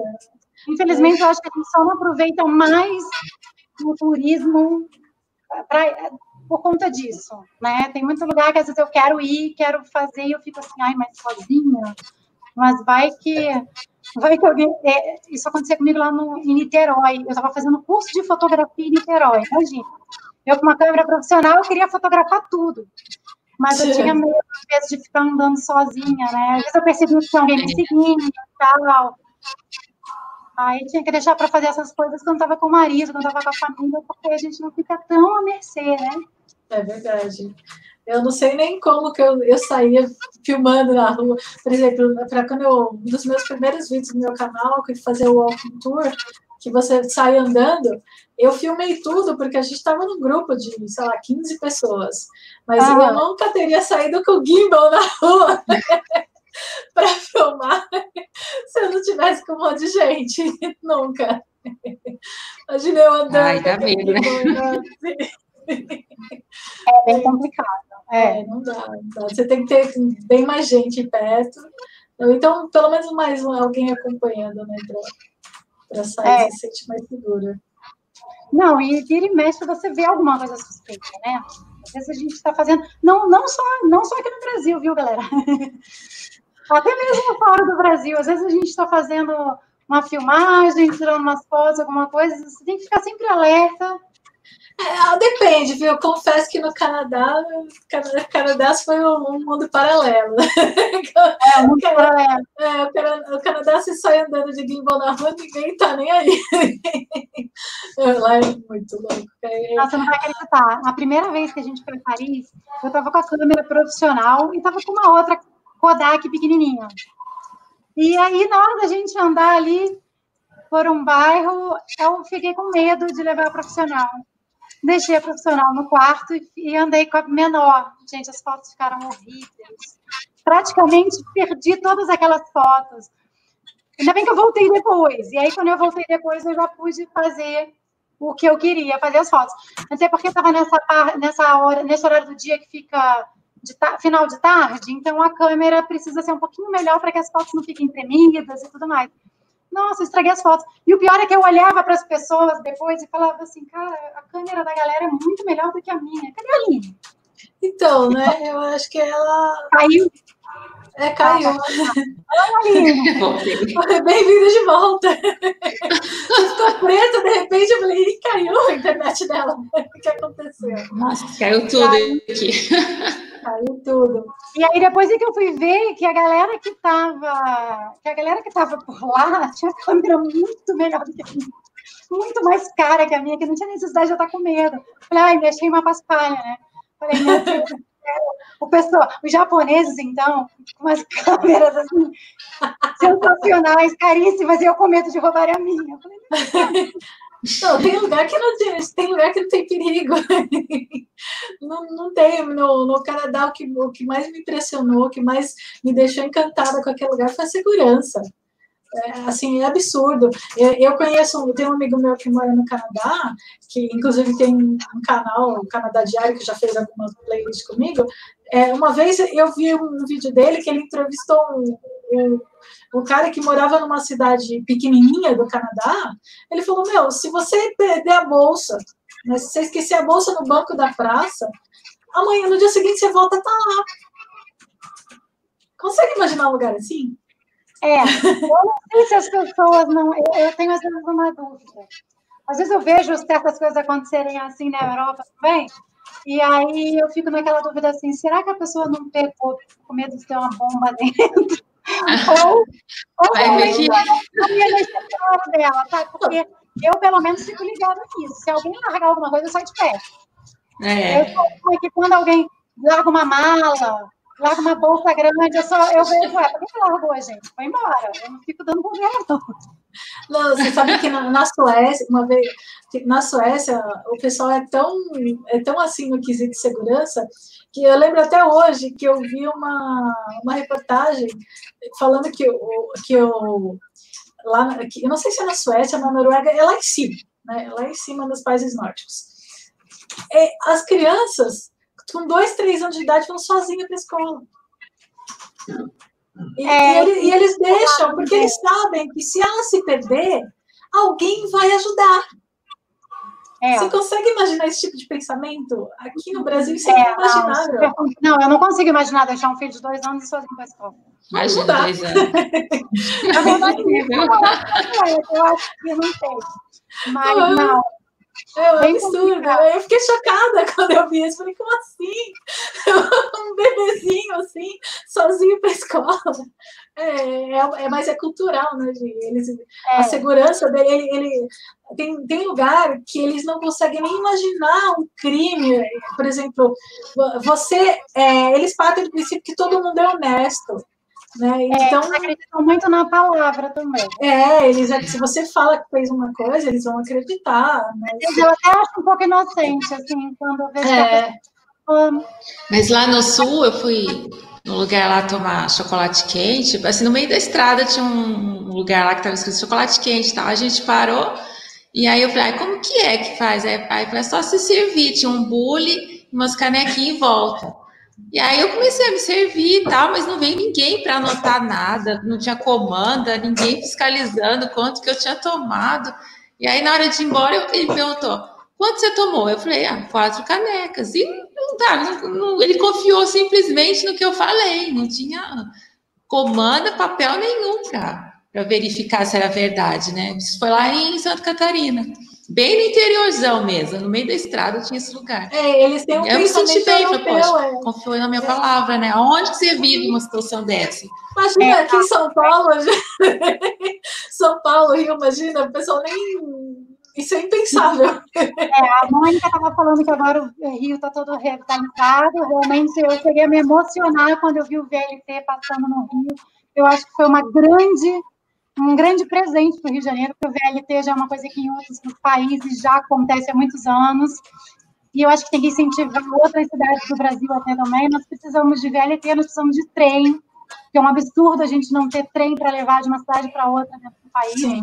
Com certeza, se tiver um trem, as empresas aéreas vão colocar os preços mais acessíveis, que vai começar uma briga, que é o que acontece lá fora. E aí a Mônica está falando do Aqua Rio, Aqua Rio realmente é lindíssimo. Aí o meu irmão também está falando que está bem diferente hoje, que tem policiamento em cada esquina e tal. É, as últimas vezes que a gente andou pelo Rio, eu achei que estava bastante, que tinha bastante policiamento, né? Mas eu acho que essa coisa de morar em Rio, que nasce no Rio, São Paulo, já vai para outros lugares e fica ligado. Eu acho difícil a gente, por mais que a gente esteja num lugar desse, que fala, ah, a criança de dois anos vai para a escola sozinha, a gente fica, aham. Você acha até que é mentira, né? A gente vai ficar assim, tá, tudo bem, ela vai, eu não. É bem isso. Como é que as coisas acontecem, né? A gente, até a gente se sentir seguro realmente, a gente fica. O que ela escreveu? Dizem que na Itália nunca dê sua câmera para bater sua câmera. Olha, eu vou te dizer uma que aconteceu comigo, já que a Mônica falou isso, que aconteceu com a gente no Coliseu. Mas não era a câmera que eles queriam, não. Eles queriam passaporte. É, mas isso já tem uns anos, foi logo que a Europa começou a viver aquela crise, né? E a gente estava tirando foto. Eu não gosto de ficar em lugar com aglomeração, né? Ainda mais se tem espaço, eu acho que ninguém tem que estar aglomerado. E aí a gente procurou um lugar mais tranquilo para fazer as fotos e tal. Os meninos estavam na minha frente, estavam do meu lado e eu atrás. Meninos, eu, naquela época eu podia ficar atrás dos meninos, né? agora não. E tirando a foto, eu estava segurando com as duas mãos a câmera para ela não tremer para fazer a foto. E eu senti alguém esbarrando atrás de mim. Eu já, aí eu já viro, já roda baiana, né? Porque eu já falei, gente, tem espaço para os lados, por que a pessoa está se encostando? Aí quando eu já virei, já comecei a falar alto, já que estamos em Roma, vamos aproveitar e vamos falar alto. Aí o casal, na maior cara de pau, fingiu que era turista. Eles estão tão bem preparados. Ele, eles estavam com a câmera deles também na mão, continuaram conversando, deram um beijo, isso atrás de mim. Como se não fosse com eles. Eu comecei a chamar de ladrão. E eles foram se afastando, mas tirando foto, filmando, como se não fosse com eles. E a minha bolsa estava aberta. Eles tinham aberto a bolsa para tentar pegar alguma coisa. Mas assim, tinha outra câmera dentro da bolsa, que eu sempre tenho mais de uma. Eles não pegaram. Na época, os meninos levavam um Nintendo DS, estava dentro da bolsa também, eles não levaram. Eles estavam atrás de passaporte, porque eles queriam vir para o Brasil. Eles ficam atrás passaporte do Brasil é um dos mais valiosos do mundo, né? É, é mesmo. Muita gente não sabe, por isso que você tem que proteger tanto. É. que é um dos países, é um dos passaportes que mais países você pode ir, assim, né? entrar. O brasileiro pode entrar em qualquer lugar. Né? Agora, né? Não sei agora que o coronavírus, né, com essas coisas, mas, não, mas normalmente resto, é bem-vindo em todo lugar. Então, são lugar. poucos os países que, que o passaporte é, não aceita. Fora a facilidade, né? Fora a facilidade. Fora a facilidade de, de entrar aqui, que tal, que a gente sabe, de ficar no país, de repente, legal também. Vamos voltar a falar do sul do Brasil, que a gente tapou um pouquinho. A gente está Vamos voltar a falar. A gente viaja, não adianta. A gente, uh! a gente entra no assunto. É, Sul, as duas já foram? Não. Eu fui no Itaimbezinho. No Itaimbezinho. Não, ainda não. É que Cambará do Sul, na verdade, é, é uma cidade que tem perto, porque assim, tem, tem, são dois parques é, estaduais. A parque estadual da. Ah, meu Deus do céu! Qual é o nome disso? Que eu esqueci. É, acho que é, é Parados da Serra e o outro da Serra Geral. Parados da Serra, Serra Gerais, é. Isso, isso. E, e, esse, e essa serra, ela fica entre a Santa Catarina e o Rio Grande do Sul. É, fica bem nesse pedacinho. É uma área bem grande só de queima. Uhum. O, Cambará, o Cambará do Sul fica do lado do Rio Grande do Sul. Aí tem uma outra cidadezinha que fica do lado da, de Santa Catarina né? E, que é muito perto, é bem na divisa mesmo que fica essa serra. E assim, tem muito cânion, são mais de 40 cânions que tem ali. Então, assim, quem quiser, fica uma semana lá visitando o cânion. Fácil. E os lugares, e, e os cânions é né? são incríveis. Eles Maravilhoso. têm, são, acho que quantos metros de altura, deixa eu até ver na matéria que eu escrevi, que é um, é, é um absurdo de. Cadê? É um, é um absurdo de, de né? são mais de 350 são, meu, é muito alto, cara, é muito alto, muito alto. E parece que você está vendo o Grand Canyon, só que ao invés de ser tudo de terra, é de, de, de floresta. Assim, é, é, uma, é lindo. O Itaimbezinho tem duas cachoeiras, e aí no fundo tem o rio, dá para fazer a trilha nesse rio. É bem legal, Eu só que a gente não fez porque com criança não pode.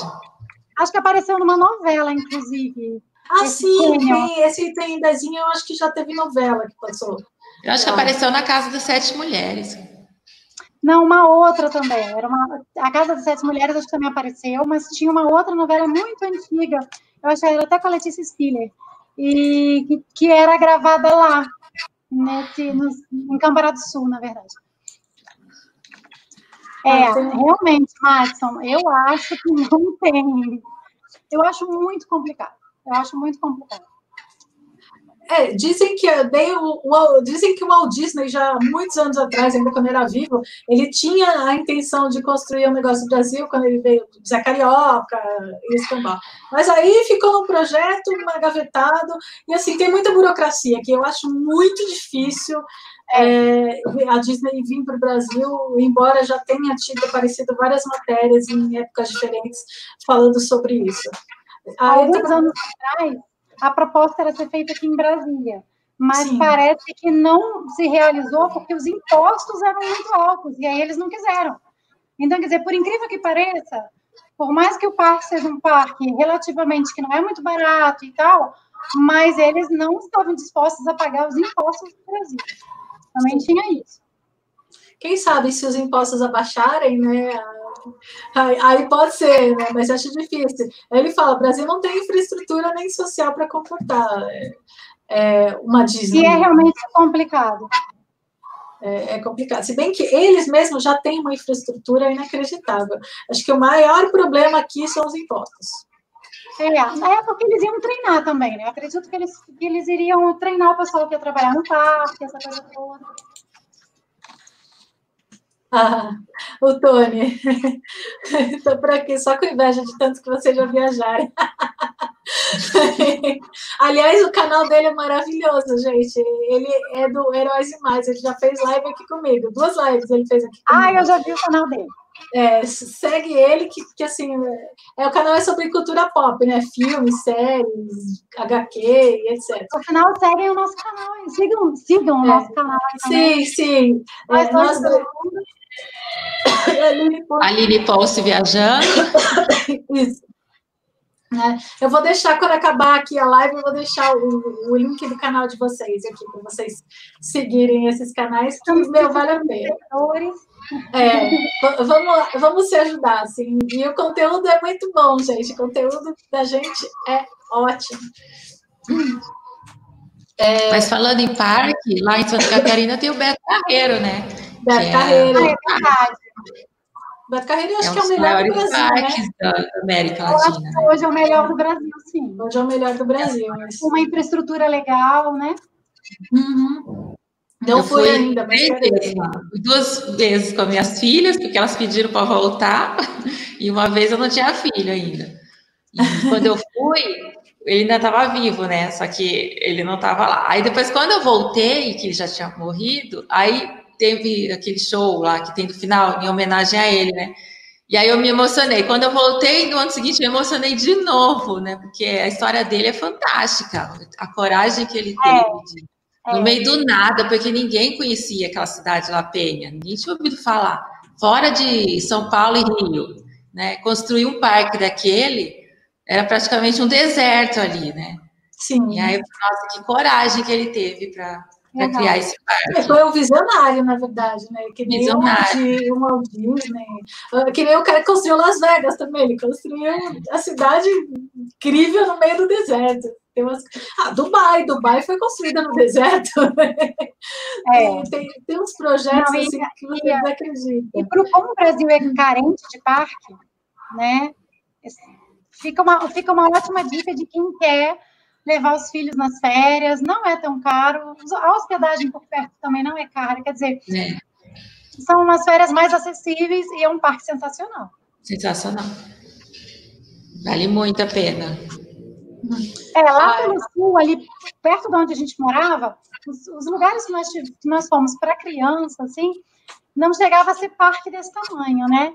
Mas nós fomos. Tem lá, tem Barra do Gelo, o Museu de Cera, que os meninos queriam, toda vez que a gente ia gravar, eles queriam ir no Museu de Cera. Eu falava, gente, não mudou, os bonecos continuam os mesmos, mas eles queriam ir também, eles se divertiam muito. É, tem também o, aquele mundo mágico, né? Aquelas coisas. Alguns parques. Ah, tem um parque de esportes radicais em Gramado. além do parque de gelo, né? Além do. Snowland? Snowland. É, além do Snowland, isso, que a gente já foi, que a gente foi com os meninos também, que é uma, uma viagem sensacional, Snowland. É, nós, lá perto tem também um parque que é só de esportes radicais.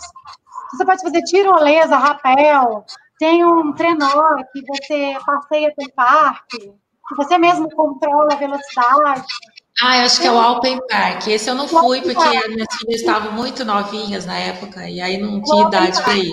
É o Pois é, os meninos também não tinham idade para ir nos brinquedos, mas a criança que foi, entendeu? Ele ficou, eles ficavam com o pai e eu nos brinquedos. Nossa, gente. Ai, o sul do Brasil é lindo.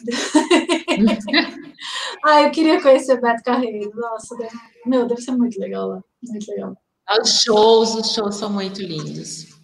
Vale muito a pena ver os shows também. E, e o show, vocês já foram pro Natal Luz de Gramado? Eu fui, ah, eu fui Natal Luz. Eu vi umas imagens da, da projeção na igreja que me lembrou o castelo da Disney. E eu fiquei ah, louca para conhecer. Um show de luzes, né, com a igreja. Nossa, eu vi, eu falei, nossa, que coisa linda, meu Deus. O Natal Luz é lindo, é emocionante, é uma coisa assim incrível. E quer ver uma, uma das coisas que me emocionou muito foi quando a árvore de Natal acendeu no primeiro dia porque eles fazem uma cerimônia para acender a árvore de Natal. E aí a gente estava assistindo outras coisas por ali, o desfile do Papai Noel e tal.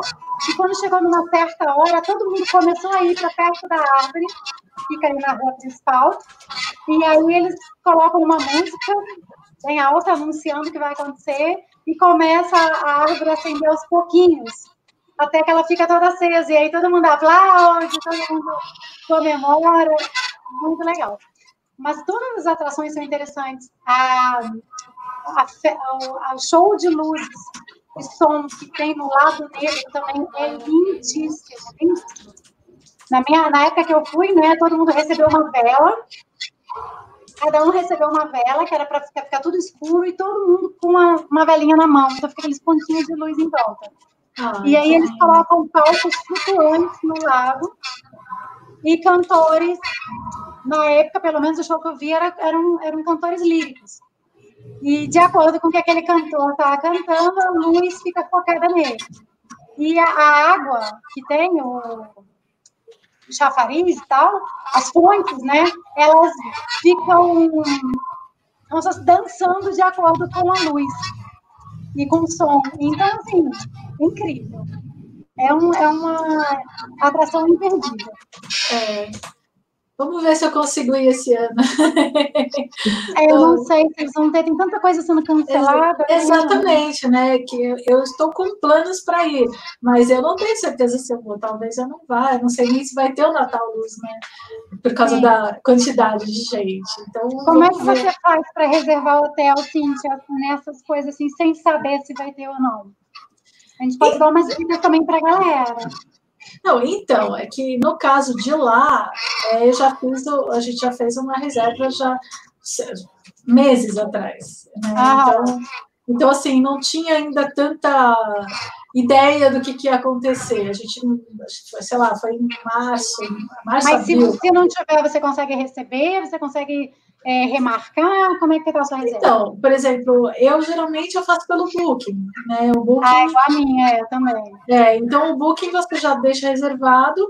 É, tem vários que são cancelamento gratuito, né? Então você faz a reserva, é, é sei lá, cancelamento gratuito até tal data, né? Então, então assim, a gente faz a reserva e deixa chegar perto. Se o negócio não estiver rolando, aí a gente cancela antes daquele prazo. É, essa é a dica que eu passo para os meus amigos também. Eu falo, gente, usa o Booking, reserva pelo booking.com, é, coloca cancelamento gratuito, e eu geralmente coloco cancelamento gratuito e pague depois. Então, quer Sim, eu pague depois. Se até aquela data não der certo, porque aí a gente consegue pegar preços bons, né? Às vezes eu, eu, eu reservo até isso, eu nem sei se eu tenho dinheiro ainda para comprar passagem aérea. E aí depois, se a viagem se começar a concluir, ok. Se a viagem concluir, pelo menos eu Aí eu cancelo e não perco nada. E você sabe que o Airbnb também está com uma política por conta dessa questão do Covid, eles uhum. também têm alguns apartamentos que estão devolvendo o valor total e outros que devolvem até metade. Então, assim, também é legal você olhar na hora, ver o imóvel que você gostou, e aí você pode fazer a reserva, e só que o Airbnb tem que pagar na hora, né? No book você pode pagar depois. Uhum. Mas sabendo, aí você vê ali na política, política de cancelamento. Quer dizer, se você tiver que cancelar, você recebe o valor integral ou metade do valor. Mas já é uma garantia, não só para agora, como em qualquer época de viagem, né? Com certeza. É, eu acho que vale a pena. E quanto antes você fizer a reserva, mais barato você pega.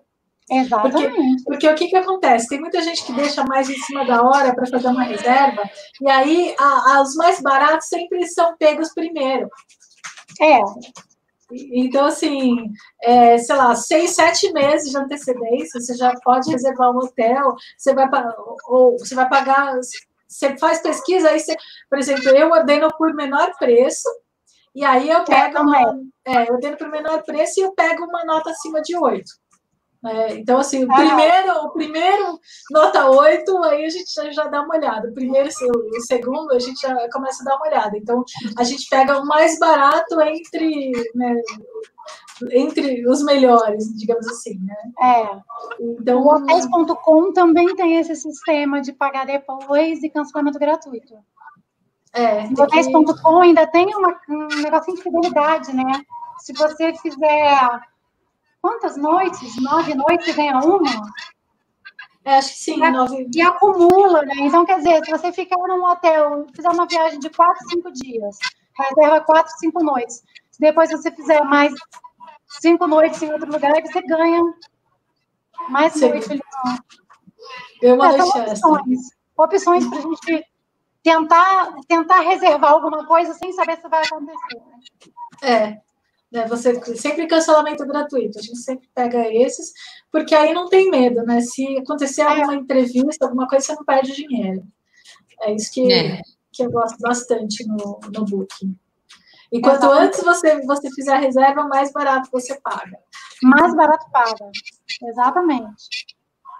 É isso, que, isso que é legal. E tem muita gente que não conhece, né? Esses, esses esqueminhas, esses detalhezinhos que fazem uma diferença enorme no bolso. Faz, gente, faz. Eu divulgo muito o Airbnb porque também tem pontos, né? E, nossa, eu já, já tive descontos enormes em viagens porque eu tinha distribuído meu link do Airbnb e as pessoas tinham se cadastrado lá e viajado pelo, pelo Airbnb também. E até agora você... a gente nunca teve nenhum problema, não. Todos que a gente ficou foram sensacionais. Todos que eu fiquei me deixaram saudade. Era um apartamento que eu falava assim, ai, poderia morar aqui. Imagina. Agora, para quem vai para o sul, uma dica é levar sempre um casaco a tiracola, né, gente? Porque mesmo no verão ah, lá, você corre o risco de pegar uma frente fria e morrer de frio. É, é verdade. Eu, eu fui para Gramado no verão e peguei frio lá. É, eu já botei casaquinho no dia 24 de dezembro. Um casaquinho é. levinho, mas botei porque estava meio friozinho. Porque choveu, aí tinha até neblina de manhã. E a gente de casaco em pleno verão. Você sabe que a gente, pegou, a gente pegou neve em Caxias do Sul em 2013. Nossa, Nunca que imaginei que eu ia ver neve da, da minha janela. Da janela ah, que legal. E foi legal. E a gente ficava, não, legal que a gente falava assim, vai nevar, aí você prepara a roupa, né, para as fotos e tal. E no dia eu não acreditei. Eu falei, ah, vai nevar nada. Todo, já tinha passado, já era agosto. Então já estava assim, já estava bem no finalzinho do inverno. E eu falava, ah, tá sempre dizendo que vai nevar, nunca neva. E daqui a pouco eu olhei para a janela e vi que estava realmente começando a cair, né? Aí, vamos descer, vamos descer com todo mundo, com os meninos de pijama, de chinelo e meia, e a gente tirando foto. Eu falei, nossa, tanta preparação, tanta roupa guardada para o momento da neve, e a gente de chinelo e meia. Mas nós não dormimos a noite toda, a gente passou a noite tirando foto e filmando. Imagina, se eu visse neve na janela da minha casa, aqui no Brasil, Gente, eu ia ficar tão maluca, maluca. Eu não ia conseguir dormir, eu ia ficar a noite inteira filmando. Gente não ah, eu também. Eu estava sentada na cama assim, olhando, né, de cair na janela, e aí eu falava, vou descer de novo. Porque cada hora aumentava o volume, aí aumentando o volume de neve, né? Então eu queria uma foto melhor do que a eu tinha tirado antes. Uhum. E aí, quando eu consegui pegar no sono e tudo mais, aí às seis horas da manhã o Gustavo levantou para trabalhar. Quando ele olhou pela janela, ele me acordou. Ele falou, Elia, você não vai acorda. Mas eu não dormi. Ele acorda, olha a janela. Gente, a cidade estava toda coberta de branco. Parecia, sabe, Europa com neve. Coisa mais linda do mundo. Aí eu falei, pronto, põe uma roupa e vamos descer para tirar foto. Tirar foto. Neve aqui em casa. que delícia. Não dá para desperdiçar um dia desse. Não. Ah, tem que aproveitar. Tem gente que fala, ah, Brasil não leva. Então, leva. Uma é. vez a cada tantos anos, a cada X anos, e algumas cidades específicas do Rio Grande do Sul levam. Tem prova disso, disso. Tem todos os climas, né, nesse Brasil. É. Incrível. E foi bem perto da gente ir embora, então eu digo que foi para despedir, sabe? Foi assim, fechando com chave de ouro que eu falei assim, nossa, passei tanto frio aqui, porque na verdade o Porto Neva não está tão frio, né? Eu já tinha passado mais frio lá e não tinha visto a neve. Falei, passei tanto frio aqui, até que enfim fui presenteada com a neve. Foi a primeira vez que você viu neve? Não, você já tinha visto em outros lugares? Não, a neve foge de mim, você sabe, assim. Eu, estou começando a achar que eu for, se eu for para um lugar que neva todo ano, eu fui, não vai nevar. Já fez viagens pela Europa que quando a gente chegava na próxima cidade, estava nevando na cidade anterior. Eu sou bem desse tipo. E esse ano, foi o quê? Dezembro, Nova York não nevou, né? Chegou a fazer 12 graus em dezembro. E eu esperando 12 negativo. Nova York chega a menos 30, né? No, no inverno. Ah, então tá, me avisa quando tiver, que aí eu vou. não, vai, não foi. E, e assim, todo mundo, várias pessoas falaram para mim, cuidado, mas é uma época, é uma época mais fria, vocês não vão conseguir aproveitar. E eu não, não quero saber, eu quero ter neve. e aí, mas assim, quando, quando eu cheguei lá, tinha nevado na noite anterior, mas muito pouco. Então a gente chegava a ver perto da estação, assim, algumas, alguns vestígios de neve. Mas neve caindo mesmo não vimos, e a temperatura variou dos 7 assim, acho que de 4 graus a 12. Por incrível que pareça, teve dia que está fazendo 12 graus. E nada de neve. Nossa. Eu falei, mas não, a neve foge de mim, mas ela já me visitou. Acho que ela, ela falou assim, não, tudo bem, eu já te visitei, você não precisa mais ficar me vendo. Não, a gente de vez em quando a gente escolhe uns destinos de frio só para pegar neve. A primeira vez que eu vi foi no Chile, que a gente foi no, no Vale Nevado, em Portillo. Primeira vez que eu vi nevar foi em Portillo. E, meu, a, a neve, eu vi nevando, foi tipo a primeira neve, sabe aquela. Não, a primeira neve não, porque já tinha bastante neve, mas assim, caía né, a neve caía do céu, aí eu, eu ficava cheia de neve, ai, que bonitinho! Dá uma olhada. Ah, eu só vi neve lá no Snowland. Ah, não, né, a neve é emocionante. Você, toda primeira vez que você vê neve, você vira criança. Você faz lá o anjinho, né, faz o anjinho. Você faz o bonequinho de neve. É, e aí as pessoas que estão acostumadas a ver neve, você olha para você com aquela cara de é.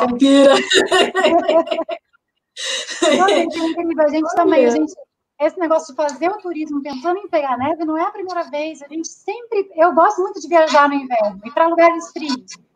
Então a gente vai fazendo a programação, mas a, a gente passava do lugar, nada de nevar, quando a gente chegava no outro, estava nevando naquele anterior, dava vontade de voltar. Mas eu, eu tô achando que se eu voltasse também ia parar. Ai, que horror! Na Serra da Estrela, é, nós chegamos a ver neve, mas não caindo, porque estava um dia limpo de sol, mas estava tudo coberto de neve. Ah, mas, mas também. Você viu, é, né? é, não, é, mas foi depois de Caxias do Sul. Caxias do Sul foi a primeira neve da minha vida mesmo. Ah, que legal. E no Brasil, quer dizer. Ah, Quem quiser eu vou para Urubici no inverno, né, na esperança de ver neve. Aí nevou uma semana antes. Depois Nossa. nevou mais. Quando Gente, eu fui para o Canadá, eu quase não peguei neve. Eu fui para lá no, no, finalzinho do inverno, peguei o último dia da estação de esqui. Então, em duas semanas que eu fiquei lá, eu peguei neve no, nos primeiros dois dias, né? Que cada dia foi numa estação de esqui. Então, assim, os três primeiros dias eu peguei neve, vi o, lago congelado naquela semana. Na semana seguinte, eu voltei para os mesmos lugares e não tinha neve. E, e, eu peguei no último dia da viagem 27 graus do Canadá. Tem gente não. que fala, ah, não faz, não faz calor lá, de jeito nenhum faz, faz. O, o, calor chega no verão, não sei, chega a 40, 30, 38, 40, até, acho que é até 40 graus, 42 é graus chega. É. Nossa, não, e você vê, essa neve, essa neve do Rio Grande do Sul foi no dia 26, 27 de agosto. Quer dizer, loucura. Quem, quem investe mesmo para ver neve vai no inverno, vai ali junho, julho, no máximo início de agosto, mas ninguém podia imaginar que no dia 27 de agosto ia estar tá nevando. Nossa. Então tem coisas que acontecem que. É, é porque tem que acontecer. Não, é porque tem que acontecer, né? Porque você está lá, acontece que você está lá. Claro, tem que acontecer. Simples assim, acontece que você tá, né? Não, não tem outra, outra opção. O, é quando, essa vez que eu, o, o lugar que eu fui para o Canadá no inverno chega a menos 30. Né? E a gente estava com medo, falou: não, vamos um pouquinho mais para o final para o clima estar mais ameno. a, a, Olha esse aqui, ó, Noélia, é para você. Ó. Oi, Benedetto. Aí ele estava lá, quer dizer, ele está lá ainda, né? Ele está lá em Caxias do Sul. E ele estava no Onda Neve também, tá vendo, gente? Eu não estou mentindo. Realmente isso é pesquisador, né? Nossa, gente, imagina neve aqui no Brasil, tá vendo, galera? Vai, pra, vai no inverno para o Rio Grande do Sul, que você pode ver neve. Não é certeza, mas pode. Mas pode. Mas pode.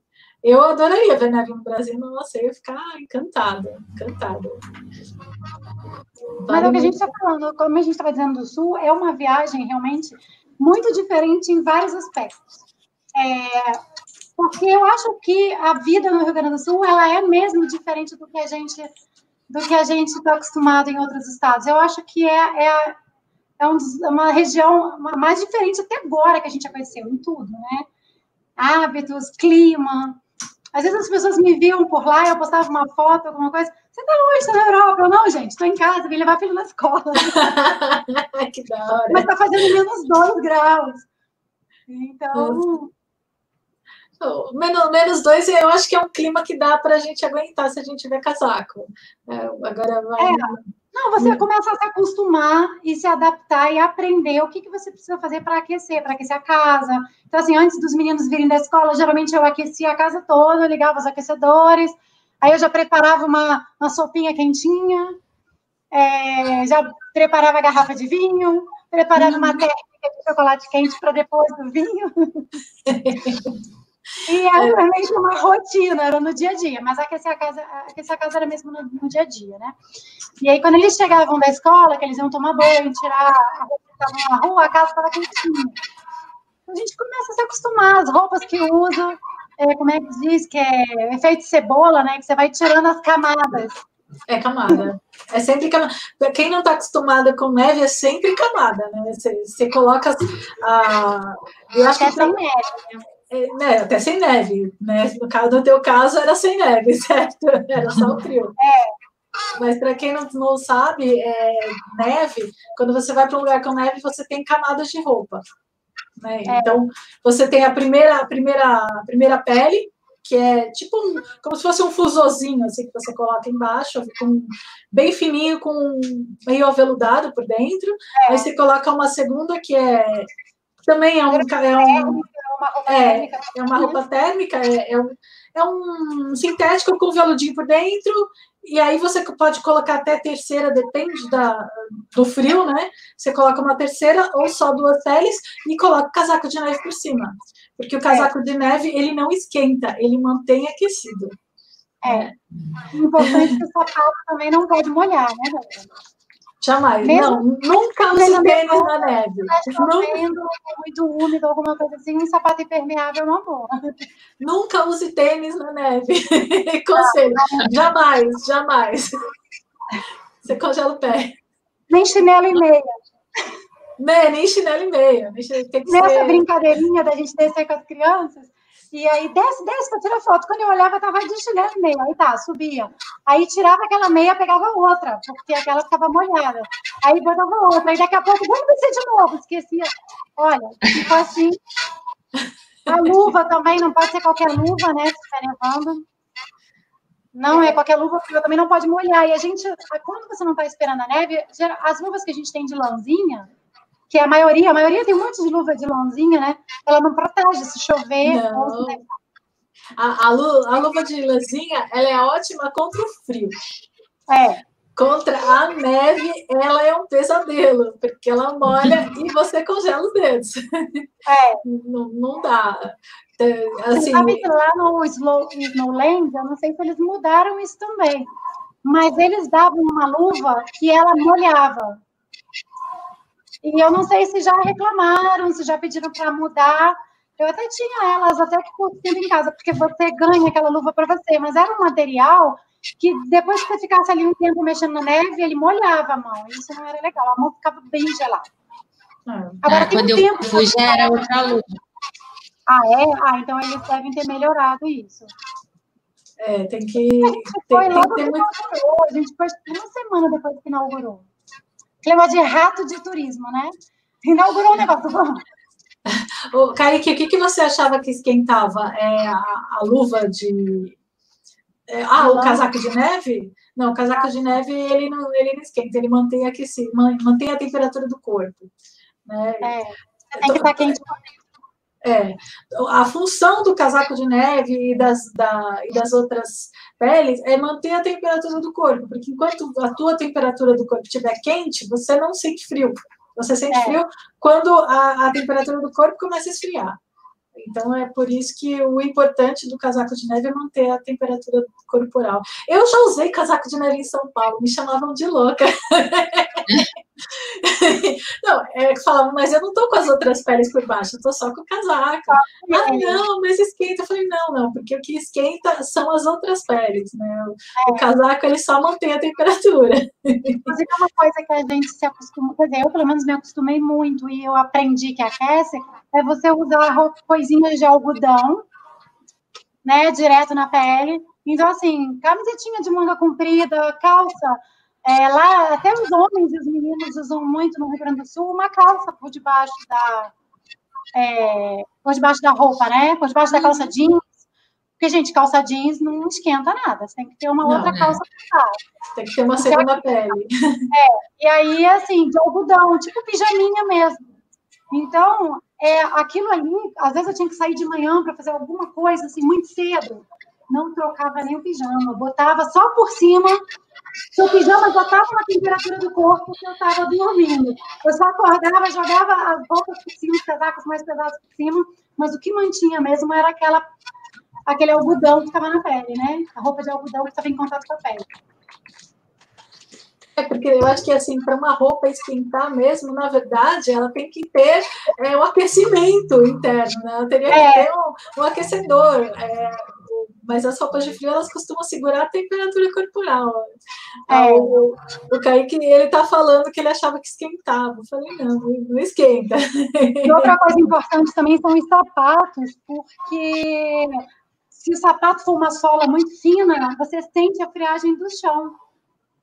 Então, é. assim, nem sempre uma bota muito bonita, mas se o salto dela é muito fininho, não suporta o frio. É melhor um sapato que tenha uma bota, ou esses mesmo que o pessoal usa para neve. É, ela, é, ela é para neve, ela é mais grossa, né? Tem até umas garras. Mas sem ser essa, umas outras que têm um solado um pouco mais grosso, né? Para suportar. É, tem que ter. Geralmente, bota de neve, ela tem recheada com pele, né? Ela, ela é. Por exemplo, eu, quando eu fui para o Chile, a gente ia pegar neve, é, o aluguel da, né, das roupas de neve estava um valor, e aí um cara no, no passeio que a gente estava falou que se você passar no. Ah, essas aqui a gente comprou no, no supermercado. Né? O valor que eles pagaram na, na bota era o valor do aluguel. Claro, era uma bota que parecia aquelas galochas, sabe aquelas galochas de, de plástico mesmo? Só que ela era recheada com pele de carneiro dentro. Então, ela era uma bota de neve. É feia, mas é uma bota de neve. E a gente levou para vários lugares aquela bota. É. Né? Porque ela quebra um galhão. Não, é aquela coisa, o inverno a gente consegue ficar elegante, mas nem sempre o que está elegante está te aquecendo, né? Ah, é. Eu já, eu já, já não estou nem aí de ser elegante. Eu, sinceramente, não, só quero eu de não passar frio. Eu não quero passar frio. Mas, pois é, essa, essa questão do sapato. Não, e outra, né? Uma coisa muito importante, as pessoas também não podem esquecer que se elas forem no inverno, o sapato tem que ser confortável o suficiente para conseguir é, uma meia grossa e que os pés, que você, que você não fique com o pé imóvel, né? Porque é importante manter o movimento. Eu já Sim. vi pessoas que têm problemas sérios de saúde porque estava com uma bota com uma meia grossa, ficou muito apertado e ela perde, ela ficou sem movimentar os dedos e aí depois teve que fazer fisioterapia e tal. Então, assim, não só os dedos, como qualquer parte do corpo. A gente tem que É que não pode Mas deixar congelar, né? Principalmente as extremidades. É, você não pode parar de movimentar os dedos, né? Sim, não, não pode. E, e, assim, eu já vi muita gente sair e viajar para um lugar frio com roupa que a gente usa no Brasil. Roupa de frio do Brasil não serve, em hipótese alguma, para frio com neve. Para um frio muito vigoroso, não. Não, não dá. Você consegue, por exemplo, vai com a roupa de inverno daqui para passar um outono na Europa, né? Algum, algum outono em algum lugar, mas é, destino de frio, frio, roupa daqui não dá. Ou como eu peguei net no sul, até mesmo no Rio Grande do Sul, viu, galera? Dependendo do. Se você for na época do inverno mesmo, tem que ter roupa apropriada. Ou às vezes deixa para comprar lá, né? Roupa térmica lá que se compra até em camelô, então é mais fácil. Porque, por exemplo, aqui em Brasília, se você for buscar uma roupa térmica em algum lugar, gente, eu nem sei onde vende. Quer dizer, até sei, mas geralmente o preço é um absurdo. É um absurdo. Eu lembro é. meu primeiro casaco de, de neve, é, eu comprei, quando eu ia para a Argentina pela primeira vez, eu sonhava em ver neve, eu queria ver neve, e aí eu fui na Decathlon, que é uma loja que tem aqui em São Paulo, uma loja gigante de, esporti de artigos esportivos, eu paguei uma fortuna no casaco. Paguei, é. sei lá, 500 reais, um negócio assim, parcelado em 10 vezes, a perder de vista, assim, e, e era, era muito caro. Mas é, pior que no, no final eu nem peguei neve aquela vez. É, é a diferença. Nós mas, mas se você compra no local, é muito mais barato. É, nós compramos um casaco na Decathlon lá fora.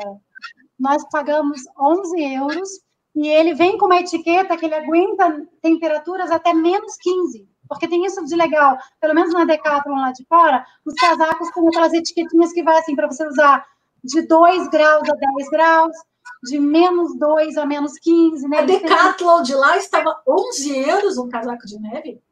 Eu comprei para os quatro. A gente levou para Nova York, porque a gente pagar menos 15. No final eu já estava morrendo de calor. Eu só me sentindo assim, otária. É, tipo, eu paguei acho que 500 reais há 10 anos atrás. Meu, 11 euros, um casaco. Detalhe, a, a, blusa térmica que eu comprei na Decathlon foi 3,80 euros. Aí a mais cara, a, a, a calça térmica foi 4,80 euros. Então, assim, claro, tem de vários preços, depende de marca, né? Se você chegar lá e comprar um casaco de uma marca mais cara, provavelmente ele vai ser. Mas eu queria um casaco que aguentasse uma temperatura de até menos 15. Então, ele estava me servindo muito bem. Uhum. E roupa térmica também. Eu acho que não tem. As roupas térmicas geralmente não são bonitas. Geralmente elas são básicas e é para você usar por baixo. Então, é, eu não estava muito preocupada com isso, não. Eu queria algo que aquecesse. Ah, ah, no caso, roupa térmica não é bonita, mas assim, na verdade, se você, por exemplo, é vai. Se você mora aqui no Brasil, você vai, por exemplo, para a Argentina. Meu, se você colocar, sei lá, uma calça jeans com uma legging por baixo, já tá bom com o frio, o frio do lá. Já tá bom. Né? É. Ou então coloca, por exemplo, você tem um casacão grandão, coloca duas malhas, uma, uma blusa e duas malhas de lã, também já tá bom. O também frio, o frio aqui da América Latina é muito mais tranquilo do que o frio da América do Norte e da Europa. É, é, é, engraçado. Aqui é, na América do, do, Sul, chega aqui no máximo a menos 10. Assim, quando tá no frio top, chega a menos 10. Tá, a Canadá, Alasca é menos 30. É, não, aí realmente, não, se você não tiver uma roupa adequada. nem imaginar. É, frio, é, não, né? se você tiver roupa adequada, você vai estragar o passeio, porque você não vai conseguir sair de dentro do quarto do hotel. É. Que, diga-se de passagem, são super quentes. Sim, tem muita gente que fala, nossa, meu, ir para o país com menos 30. Tem ar-condicionado em todos os lugares que você consegue imaginar, tem ar-condicionado. Olha, mas você sabe que lá no sul, pelo menos vou falar dessa essa parte em Caxias do Sul, porque nas outras eu não andei de ônibus, né? Mas em Caxias, todos os lugares têm aquecedor. Inclusive no ônibus que eu peguei na cidade, no ônibus público mesmo, dentro da cidade, quando você entrava estava quentinho. E todos os cafés estavam quentinhos, o shopping quentinho, o mercado. Então, assim, você sente frio mesmo quando você está andando na rua, né? É, esses lugares são efeito cebola, né? Você chega nos, nos lugares com ar-condicionado, você vai tirando as camadas. Aí você vai sair e você põe as camadas. Aí você vai perdendo luva, perdendo t-shirt, gorro. É, vai sair, é, vai sair das camadas. Tira aqui o, o, a coisa de lã, aqui, aí, o sharp, aí o casaco, aí tira outro casaco, vai tirando outro casaco. É muito, é. é muito engraçado. Você, você Não, fica enorme, né? Você fica enorme. Não, e quando tá com criança, é engraçado que aí você acaba, a criança perde, porque é claro, se a gente já tem que se tocar, tem que lembrar de botar tudo que a gente pegou, mas imagina lembrar também. Aí quando chegava na. saía do, do café, alguma coisa assim, quando chegava na rua, tá a criança sem luva. Aí, pelo amor de Deus, agora compra outra, porque às vezes não dá para você voltar para onde estava, né? Entra na primeira loja e compra mais uma luva para fazer criança. Isso era uma coisa assim, rotineira também, tanto no sul quanto lá no. Quando a gente fazia alguma viagem para lugar frio. ah, histórias da vovozinha tá falando assim: o bom deve ser tomar sorvete, porque não derrete. Não derrete. Não derrete. Eles quiseram tomar sorvete lá em Urubici, um frio danado e elas tomando sorvete. Mas, Mas você sabe que o sorvete é originário de país frio, né? O ah. sorvete. É, eu tomei em Roma, mas assim, eu não faço muita questão de tomar em lugar frio, não, gente. Prefiro vinho. É, também não gostei muito da experiência. Não. Eu acho difícil até comer salada no frio. Daí uma coisa que eu falo assim, gente, morar em lugar frio e você fazer uma, uma, uma alimentação mais saudável, tipo frutas e saladas, eu acho meio complicado. Porque você não tem vontade de comer. Falta. Desculpa a galera da Natureba aí, mas que está assistindo a live, mas assim, não dá aquele desejo de comer uma salada gelada com É, você dá vontade de comer quente. Você tem vontade de comer uma massa com bom molho, suculento. Mas é que o corpo pede mais caloria no inverno, é. né? Porque a gente queima mais caloria. Eu acho que muita gente não sabe, mas o inverno emagrece. Se você não sair comendo comida gorda, o inverno emagrece, porque o corpo ele queima caloria para manter a temperatura corporal. Para manter a temperatura. Né? Então ele já faz isso naturalmente. Então o que, que acontece? Ele fica pedindo para você comer comida gorda, porque ele quer caloria, porque ele quer se manter aquecido. É, e a gente Mas, come com maior prazer. E a gente come com o maior prazer, Infelizmente, as comidas gordas são as mais gostosas. Nossa, não, mas é isso aí, não tem. Eu falo, gente, não tem como, não tem como fugir. Você vai para vai um lugar frio, deixa direto em casa, ainda mais no Rio Grande do Sul, te prepara. Vai ver que por isso que eles comem tanto. Nossa, Rio Grande do Sul. Que saudade do Rio Grande do Sul. Aliás, estou saudade do Sul, Rio Grande do Sul, Paraná, Santa Catarina. Na Santa Catarina eu fui em Pomerode, gente. Vocês já foram para Pomerode? Não, eu não fui para Pomerode. Ah, deve ser sensacional, deve ser um barato. É, é, a, é a cidade, eles se chamam, se autodenominam a cidade mais alemã do Brasil. É. Não sei se é ou se não é, se é propaganda, se é marketing, mas é, é muito Alemanha, é muito Alemanha. É, eu nunca fui para a Alemanha, mas eu, pelo que a gente vê em filme, é igualzinho. E fora que ele, o maior orgulho da cidade é o, o, o ovo de Páscoa, o maior ovo de Páscoa do mundo. Não, eles falam eles... dialeto também, né? Eles têm um dialeto próprio, alguns falam alemão e, e tem um dialeto próprio, né? Uhum, sim, é, eu, eu, achei, eu achei muito legal. Esse ano eu fui no primeiro dia da Osterfest. Você acredita que assim ficou aberto uma semana, depois fechou por causa da quarentena? Que Osterfest? Osterfest, traduzindo, seria a festa de, da Páscoa. É a Páscoa. Né? Ah, Osterfest, tá. é, teórica, ao pé da letra seria a, o Festival de Ostara, que era a deusa da Páscoa na Alemanha. Ai, que né? legal. Então, e, e, é muito bonitinho que eles têm um, umas, umas coisas tradicionais, por exemplo, eles pegam uma árvore e eles colocam ovos pintados na árvore Ai, inteira.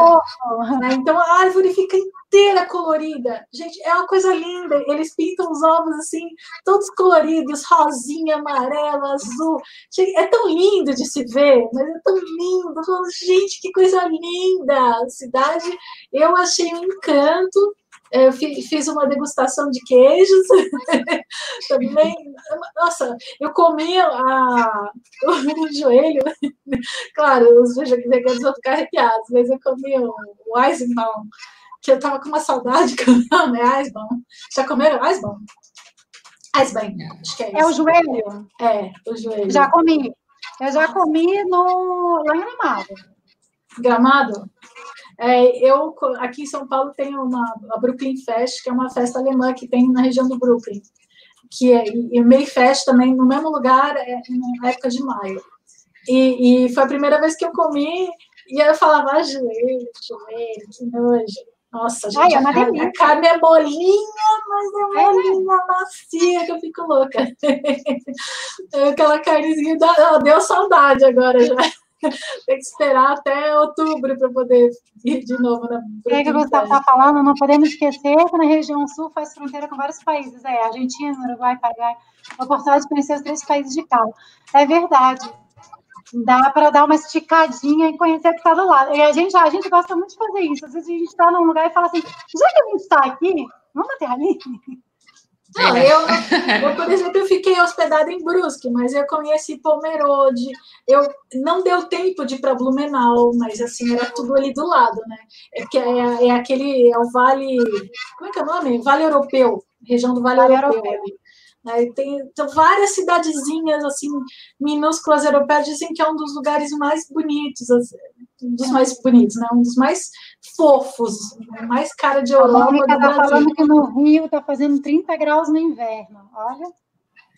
É, 30 graus no inverno, meu Deus do céu. Complicado, é, né? É, e lá chega a fazer 40, 40 graus, né? 42 graus, 45 é, graus. 40 e poucos graus no verão. Aqui em Brasília, é, Durante o dia você pega até 26 graus durante o dia, mas semana passada teve, dia, teve uma noite que fez 6 graus de madrugada. Nossa, nossa. E no outro dia fez 8 de madrugada. Então, assim, e o pior é que no dia que fez 6, eu, eu esqueci a janela do quarto aberta e eu não tinha visto. Eu só senti, eu lembrei do sul, lembrei muito do sul, porque tem isso que às vezes a gente deitava, e aí você vai virar a cabeça no travesseiro para um lado, você tira, quando você vai virar para o outro, está gelado, aí você volta para cá. E aí, porque assim, claro, gente, eu tô falando de casa, não é igual hotel, né? O hotel, eles mantêm super aquecido, você não sente nada. Casa não. não é desse jeito, até porque a conta é muito alta, e a gente não tem os mesmos aquecedores de um hotel. E então eu sentia muito isso. E aí, esses dias, quando fez 6 graus, eu senti, eu senti meu nariz gelado, senti o lençol já. Falei, gente, que frio é esse em Brasília? Estou lembrando do Rio Grande do Sul. É porque Brasília geralmente é quente, né? Brasília costuma ser quente. É que como é, como é a temperatura de. É, é clima de deserto, é de noite, mesmo no verão, é sempre mais fresco. Então, assim, às vezes é verão, são raros os dias em que você pega uma temperatura calor à noite. Uhum. É porque o clima de deserto é muito quente de dia e muito frio à noite, né? Porque é, o terreno é. não segura a temperatura. É, e aqui costuma ser ao contrário, assim, na época do verão no Brasil todo, em Brasília chove, é época de chuva, Então a temperatura sempre cai um pouquinho. Então a gente não tem um verão tão quente quanto outras regiões, mesmo durante o dia. E no inverno é seco, mas é inverno. Então, assim, à noite está sempre fazendo assim 15 graus, 16 graus. Muito interessante isso, né? Agora, essa variação térmica eu acho meio complicada. Eu prefiro quando é frio o dia inteiro ou é calor o dia inteiro. É, alguns países, por exemplo, do norte são assim, né? O Canadá, que nem eu falei, todo mundo acha que é muito frio, mas ele é muito frio no inverno, no verão é calor. As estações são muito definidas. Muito é, definidas. Então, são as, a mesma temperatura direto. Verão é muito quente, inverno é muito frio. É, acho que alguns lugares da Europa, a Europa também é desse jeito, né? Também é desse jeito, é, as estações são bem definidas. Portugal, as estações são bem definidas também. Verão você pode pegar até 40 graus, dependendo é. da cidade que você tiver.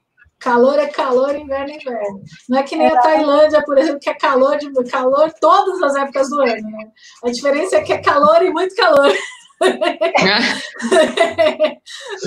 É um calor, calor seco e calor chuvoso. Inverno, é, alta temporada é no, é no inverno. Aí o pessoal fala, nossa, uhum. não, verão é tipo, inverno é quente e seco, e verão é quente, muito quente e úmido.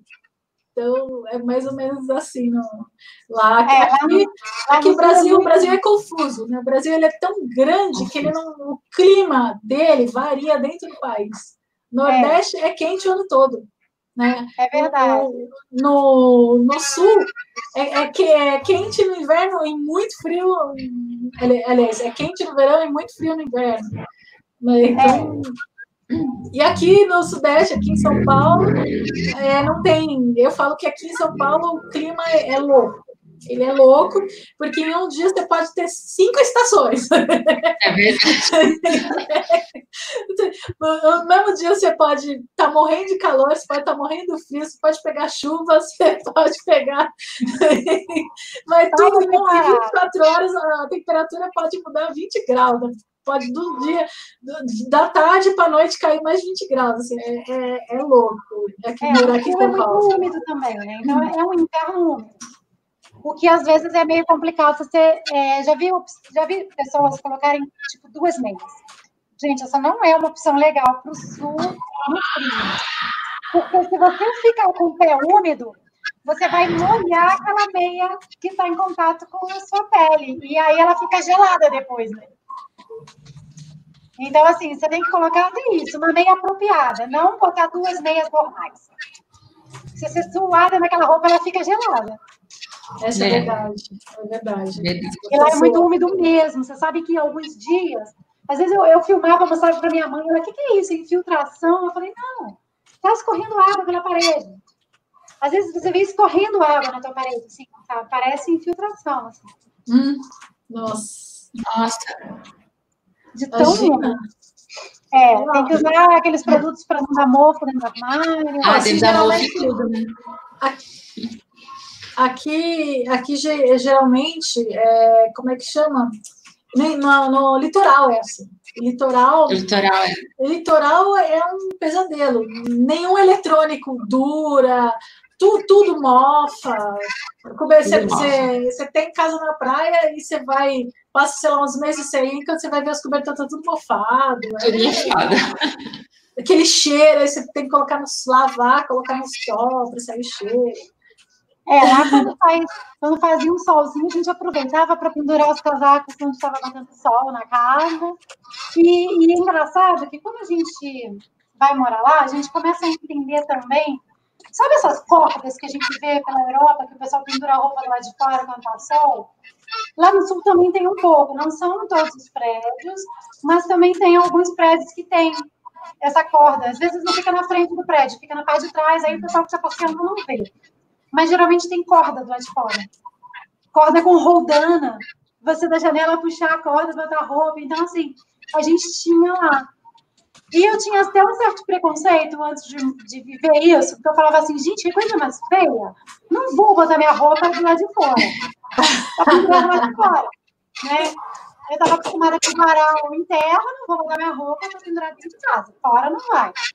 Primeiro sol que apareceu, estava minha roupa toda pendurada lá de fora. porque a gente você, você tem essa necessidade do sol, você precisa. E apesar de eu adoro o inverno, mas a gente sabe que quando você passa muito tempo no inverno ou muitos dias sem ver o sol, que isso também acontece lá, às vezes você fica já nós já ficamos semanas sem ver sol. Só aquela neblina e lá em Caxias tem uma neblina muito forte, às vezes você não enxerga do outro lado da rua, mas a hora que sai um solzinho, você já quer esticar tudo no sol. Não, o sol, o sol, quando a gente tempo sem sol, faz falta. É, faz falta. Na quarentena, meu, eu estava enterrada há meses dentro de casa, não tinha para tomar sol. Aí eu fui levar o lixo para fora, porque eu moro em apartamento, o lixo fica no, sub, no subsolo. E fui lá levar, aí eu aproveitei para subir e ir até, a, até o térreo para pegar um solzinho. Eu falei, gente, como o sol faz falta. Acho que, acho que uns minutos assim, tomando solzinho. Eu falei, nossa, que saudade que eu tava de pegar sol. Porque... A gente lá chamava de lagartear. A gente falava assim, tá lagarteando no sol. Eu adoro lagartear no sol. Faz um solzinho para todo mundo. Eu fico, assim, Fica o dia inteiro do sol, dourando, né? Torrando, assim, virando. É. que nem o franguinho rolete, sabe? Vira pra lá, vira pra cá. E aí eu adoro, fico. Aí depois, no final do dia, eu olho assim a, a cor, eu falo, ah, eu mudei de cor, que maravilha. Estão fazendo umas perguntas aqui. Deixa eu choque da estatística. Cadê? A Angélica me deixa aqui na Bahia mesmo, que ela, ela não gosta de frio. o que é, é o choque da estática? Cadê? Oi? Bom, mas é, voltando. Aí que, deixa eu ver alguns outros lugares que eu já que eu fui lá. Porque assim, vocês conhecem mais o sul do que eu, né? Óbvio. Não, é, eu fiquei mais ali naquela região, eu conheço mais perto da serra, né? Mas quer ver um lugar bem interessante. Você foi em Urubici, Cíntia? Urubici, não. Não fui. Eu, eu fiquei pesquisando as cidades que. Onde tem a Serra do Rio do Rastro. Ah, sim, a Serra do Rio do Rastro. Eu fui, eu passei no Mirante. Eu não fiquei na cidade. Você vai desenhando? É, essa é maravilhosa. Inclusive, eu postei no meu Instagram uma foto assim sensacional que eu tirei lá. Você subiu é, ou desceu? É, eu fui, eu passei pela estrada, né? Eu estava saindo de Cambará do Sul, aí eu fui subindo por dentro, porque eu peguei no mapa e falei, ah, vou pelo caminho mais curto, né? Ai, de repente tanto. Mas você subiu a serra mesmo? É, eu, eu fui pelo caminho, eu fui até em cima, parei no mirante, depois eu desci né? Aí eu desci todo aquele zigue-zague da Serra do Rio do Rastro, que eu não subi, né? Eu, eu subi pelo outro lado, e aí depois eu, eu desci pela Serra A gente subiu à noite, porque ah, a gente saiu de Penha e chegamos lá à noite, sem conhecer o caminho, sem nada. Aí subimos à noite, estava cheio de caminhão descendo. Nossa, que medo! medo. Medo que a, a, a, é, é, é, é, é é o precipício. E aí, do outro lado, viu o caminhão, estreitinho. E aí, é a impressão que o caminhão vinha para cima. Aí, no dia seguinte, nós descemos do dia. Aí deu para ver, nossa, é lindo demais. É lindo nossa, demais. É um ponto Aquele mirante, quando eu, eu, cheguei no mirante, eu fiz assim. Uau! É, parece que estava vendo uma foto, né? Eu achei que estava uma foto. Nossa, muito perfeito. Deve ser lindo mesmo. Um lugar que a gente, um lugar que muita gente que vai também ali para a Serra, mas não para, é Nova Petrópolis. Já ouviram falar ali perto de Gramado? Eu já ouvi falar, mas eu não conheço. É, então, Nova Petrópolis, ela é, a colonização é alemã. E aí ali tem um parque no centro da cidade. Primeiro que tem, tem uma praça com, as, com flores, com jardins de flores, que é a coisa mais linda do mundo. Você vai tirar foto. Tem um labirinto verde, que também é muito legal. E tem um parque do imigrante, que eles têm, é, eu acho que são réplicas, tá? Então, eles têm as réplicas da primeira caixa, é, tipo caixa econômica, né? Casa de crédito. Primeira casa de crédito, primeira igreja, é, como que eles viviam, como que as pessoas viviam também. E você pode entrar dentro, do, dentro dessas, dessas construções e ver como que funcionava. Ah, e na cidade tem umas caixinhas de som e fica tocando música alemã o tempo todo. Ai, que delícia! Então é bem gostoso também. Vale a pena, assim, para quem vai. Porque quem vem de Porto Alegre, Gramado tem dois pórticos, né?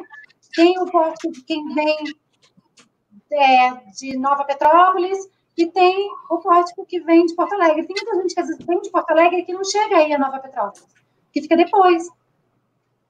Então, é um, é um, é um lugar também que vale muito a pena, assim, para passar umas horas, né? Já é o suficiente para você conhecer.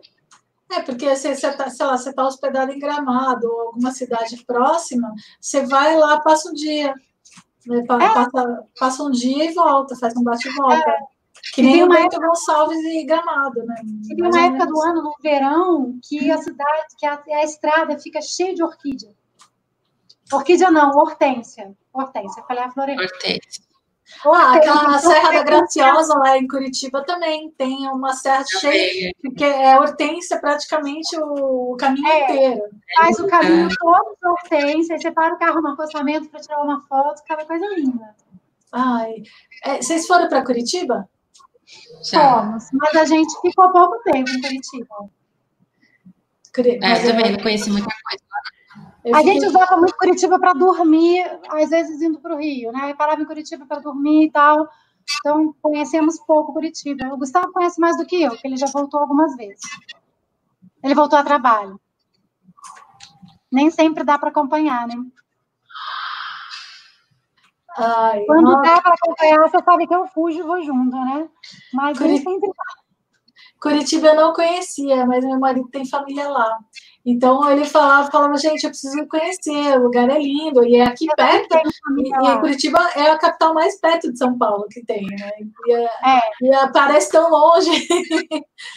e eu achei tão linda a cidade. Ai, eu falei, gente, que, que, lugar gostoso. Jardim Botânico, eu fiquei encantada. É um passeio gratuito, que você chega lá e você vê aquela, aquele aquele, aquela estufa é, que ela lembra o Palácio dos Cristais, ela foi inspirada no Palácio dos Cristais que tem na Inglaterra.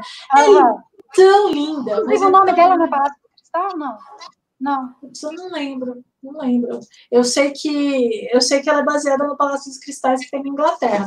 O nome daquela construção eu não lembro.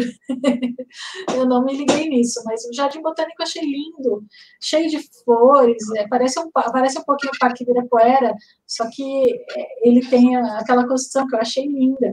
Eu também não pude ficar muito tempo, porque eu estava eu parei praticamente ali naquela cidade só para almoçar, né? Então a gente já, a gente almoçou no próprio lanchonete do, do Jardim Botânico. E aí depois de noite a gente comeu uma refeição decente. Não essas cidades que tem esses parques para a gente passear, né? Como você falou, além de ser gratuito, é, geralmente é muito gostoso o passeio, ficar andando ao ar livre e tal. Aliás, eu fiquei encantada com a quantidade de parque que tem em Curitiba. Tem é muito mesmo? parque, tem muito parque, tudo gratuito. O Bosque do Alemão, que eu fiz um vídeo, inclusive, no meu canal, é, ah, ele, é um, ele é um bosquezinho, né? É um mini, é um mini parque, né? não, não chega a ser um parque, é, é um bosque que ele é inspirado em João Maria, no conto de, dos ah, irmãos é, Grimm, João Maria. Muito legal. É, e é muito fofinho, porque é praticamente uma trilha que você vai andando com os negocinhos contando a história, e tem uma casinha no começo, tem uma construção linda, cheia de flores no final. É, é gratuito, né, gente? É um bosque no meio da cidade. É. Tem vários parques, assim, eu fiquei. Eu falei, gente, eu queria conhecer mais. Teve vários parques que eu não conheci. É, eu fui em um que ele tinha uma igreja é, que era uma réplica de uma igreja. Né, gente, não sei se é, é da. Aí eu não lembro qual que é do país, mas é um país da, né, da, da Europa que é pro lado da, da esquerda, esquerda, mais e, e, nossa, gente, eu achei, eu achei tão bonitinho, sabe, super rústico. Ai, meu, Curitiba é lindo, é lindo, é um destino que vale a pena conhecer. É um destino que vale a pena passar mais alguns dias, né? Eu fico vendo as fotos, os vídeos e falo assim. E, e, você sabe que não é uma passagem tão cara para Curitiba? Uhum. Se a gente for ver tanto de São Paulo quanto do Rio, Brasília, é, não é caro ir para Curitiba. Ah, o Gustavo está me lembrando, tem hard rock. Tem hard rock. Eu fui no hard rock de, de Curitiba. Para quem não sabe, é porque a gente faz um tour pelos hard rocks por onde a gente passa. Ah, eu é, também. É todos os hard rocks que tem no caminho. É, todo lugar que eu vou que tem hard rock, eu vou. É, hard rock me salvou a vida na Tailândia. Nossa. É, eu não aguentava mais comer comida da comida tailandesa. E o hard rock de lá, a comida não era, não era apimentada, nem era como Não, é o mesmo estilo dos É o mesmo, segue a mesma, né? É, tem um ou dois é, sanduíches que, de, de, que mudam, assim, sabe? Um ah. pouquinho, mas a, é mais ou menos a mesma cara. Então, assim, fala comida ocidental. Gente, lá não tem pão. Ai, meu Deus, imagina, um lugar sem pão. Um pouco de carboidrato, por favor. É, só, só shopping eu conseguia comer. É, conseguia comer sanduíche, essas coisas, só conseguia comer em shopping, porque restaurante comum lá é muito difícil. Muito difícil. aí, aí, então, assim, eu acho que vale a pena mesmo pegar um feriado que seja, se a pessoa não puder tirar mais tempo de férias, vale a pena pegar um feriado e ir a Curitiba. Vale a, nem que seja para passar quatro dias, dar uma pincelada, assim, mais ou menos em tudo que a gente está falando aqui, que vocês estão falando. Como outras cidades do sul também, né? Vale a pena. Gente, Florianópolis, tem que conhecer Florianópolis. Florianópolis, Florianópolis é linda. É linda demais. A, a Praia da Joaquina, em Florianópolis, vocês foram? Foi, foi. Ai, gente, aquelas dunas. Eu falei, meu Deus, olha essas dunas. Eu me senti tia. Ai, as dunas, vocês fizeram esse. Nossa. Não, tudo. A gente fazia assim, lá em Floripa, a gente não consegue ficar numa praia só por muito tempo. Então a gente vai de manhã para uma praia, aí come por lá também alguma coisa, daqui a pouco vai para outra de tarde, que é para poder otimizar o tempo e conhecer mais coisas em um dia só, né? Então a gente ficava, mesmo que tenha aquele, aquele é. engarrafamento é. entre uma praia e outra, mas a gente Menina, você sabe que quando eu fui. É, o problema é Olha, é. Você sabe que quando eu fui para Floripa, eu fui com a minha prima. E a gente ficou hospedada na casa de uns amigos dela. Eu fui até de penetra, na verdade. já falei, vou junto. Ela falou, compra para mim a, a, passagem, né, no teu cartão, eu vou te pagando. Aí eu fui até a rodoviária para comprar passagem para ela. Aí eu eu falei, ah, vou comprar para mim também, não tenho onde passar. Aí eu comprei, eu nem pensei que ia ficar hospedada na casa de quem eu não conhecia, se a pessoa não estava sabendo que eu ia. Aí eu falei para ela, eu vou, eu vou com você. Ela, tá bom. Aí eu fui, foi super divertido. Só que assim, a gente ficou numa casa que ficava bem no meio da estrada, e bem no meio daquela estrada onde fica tudo congestionado, então. E o ônibus passava só a cada 40 minutos. Pergunta se a gente não perdeu o ônibus, porque a gente não estava de carro, nada. A gente perdeu o ônibus. E agora o que a gente faz? Vou esperar 40 minutos. Aí o povo, a gente estava, sei lá, uns 10, 15 pessoas. Ah, não, vamos a pé. A gente foi a pé. A gente andou, meu, a gente andou, andou, andou, uma hora, duas horas, três horas, chegamos na praia.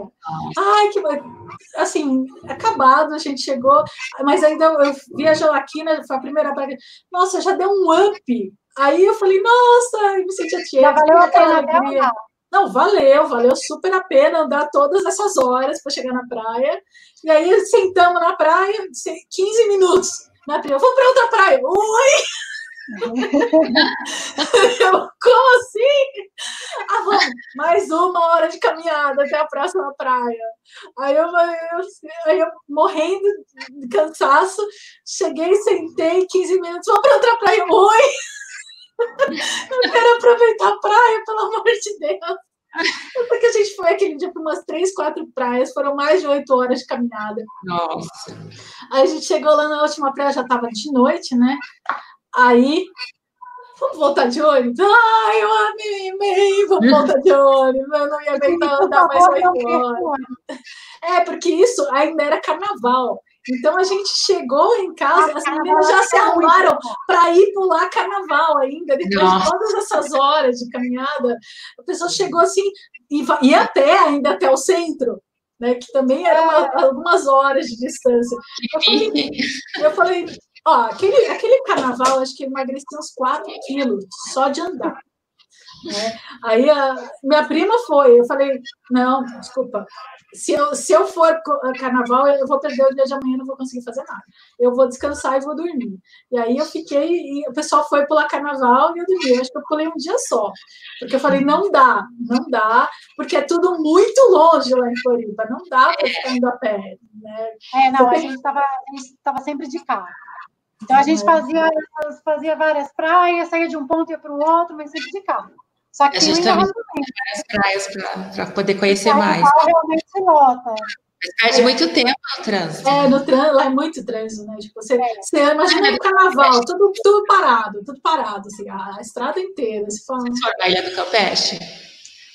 Ah, eu, não lembro. Eu não lembro. Nossa, achei lindo demais. Ainda mais para criança, lá é ótimo, porque é bem uma, não tem onda, né? Bem. Ah, o visual. É. Aí você faz uma trilha, tem as inscrições rupestres, muito legal. Passei muito legal. Ai, o mar é azul. Queria voltar para lá. É, muito é a Ilha da Magia, né, gente? Lá é linda. É verdade. É, né? É que ela tem esse apelido. É, deve ser. Ai, pior que assim, eu fui a pé, fiquei tudo a pé lá, não, não deu para conhecer Floripa. Inteira. Agora, quer ver uma, um lugar que eu não conheci estando lá, mas que todo mundo fala muito bem, é Praia da Rosa. Eu também não conheci. Também não, não conheci. É ali perto, é, quer dizer, é, eu sei que quando o pessoal que mora no sul ia muito para a Praia do Rosa e falava. E todo mundo fala muito bem e falava assim: nossa, você tem que ir, você tem que ir. E acabou que não deu tempo. Como eu estou dizendo, lá no sul tinha muito lugar para a gente conhecer. E não dava tempo da gente fazer tudo. Nossa, mas é, a gente acaba viajando sem tempo. O problema de viagem muito curta é que você não consegue fazer tudo que tem para fazer na é, Não dá tempo de fazer tudo. Né? Não, nem morando, eu tô dizendo, nem morando no lugar. A gente não conseguiu, às vezes, fazer tudo que tinha para fazer. Era muita coisa, quando você viu, o ano passava, e às vezes a gente nem saía de lá, nem viajava para outro lugar, ficava ali só pelo sul mesmo, né? Sim. Mas era difícil conhecer tudo nossa, não dá, não tem como. Imagina, o, o, meu sonho de vida é conhecer o mundo todo. Obviamente que eu não, não vou ter idade e anos de vida para conhecer o mundo inteiro. Aí eu falo, pelo menos todos os continentes, vai. Pelo menos é, um pouquinho em cada pelo lugar. Pelo menos um né? pouquinho de cada lugar. Mas no próprio Brasil, o Brasil já é tão grande e tem tanta é. coisa. Né, que, que, nossa, é muito grande. O Gladiadores em Mildred está perguntando: vocês estão onde agora? Eu estou em São Paulo, a, a Noelia está em Brasília, a Aline está em São Paulo também, né? Você está em São Paulo, Aline? Eu estou em São Carlos, interior de São Paulo. É, interior de São Paulo. Então, duas no estado de São Paulo, eu estou na capital, e a Noelia está em Brasília. Ô, Mônica, obrigada. Muito obrigada pela presença. Obrigada, Mônica. Boa noite. Obrigada. Quem, quem, quem quiser, né, uma, ela, ela também tem um canal, pode ir olhar lá ela, porque né, ela é gente boa pra caramba. Então, voltando ao, ao, ao assunto, meu, o sul do Brasil é lindo. Não tem, não tem muito o que falar. Ah, tem é. o amarelo tá azul. de, né, em YouTube. E então, nossa, gente, eu acho que essa live já está muito longa, né? Três horas de live, olha isso que a gente vai virar à noite, eu vou pegar mais vinho, vou pegar uns petiscos, não, dá vontade, né? Essas lives de bate-papo dá vontade de você pegar lá um copinho de vinho, né? Que nem você tá, nos petiscos, aí a gente. Não, com certeza, gente. É no uma hora de happy hour. Né? Aí a gente fica horas né, batendo papo, conversando, bebendo. Mas não falta assunto, né? Isso que eu falo. É tanta coisa para a gente falar, tanta coisa para a gente lembrar de falar, tanta dica também legal para a gente dar. E é. não falta, falta tempo para a gente falar tudo. Falta, falta tempo. Não adianta, porque se a gente deixar, a gente fica falando. Lembra quando a gente se encontrou ali na, na Paulista? Não, a gente ficou o dia inteiro conversando. É, as duas tagarelando. É verdade. né? Muito boa. Ah, né? Cadê? Ah, ah então. É... Ah, então, eu acho que é isso, né? Eu acho que já tem. Agradecer a todo mundo que estava aí na live com a gente. Nossa, o pessoal ficou no final, gente. Fiquei muito feliz. Se tiver alguma dúvida, podem mandar uma mensagem, alguma coisa assim. A gente tem o maior prazer em ajudar, em, tirar, em dar uma dica, tirar dúvidas. Sim, é, não só do Rio Grande do Sul, mas pode falar, comentários, se comentar alguma coisa, a gente responde, né? Se é. no Instagram, mandar um direct, a gente vai lá, tira a dúvida que vocês quiserem. Se tiver alguma dica legal para passar para a gente também, coloca aí no também. comentário, sempre bem-vinda. Se, se, qualquer pergunta você deixa no comentário, qualquer dica, dica interessante, a gente vai lá, responde, pergunta, né? Fica. A gente está aqui para ajudar. A gente está aqui para ajudar. né? A, viajando com a Cintia, nós dois pelo mundo e a Aline Ponce viajando. então, um grande beijo para vocês, agradecendo demais a presença de todos vocês. Eu amo vocês, meu público. né? Então, não esquece de curtir, se inscrever e ativar o sininho de notificação. Beijo, meninos. Boa noite. Beijo para todo mundo. Boa noite. Obrigada. De nada. Tchau, tchau. Tchau. Tchau.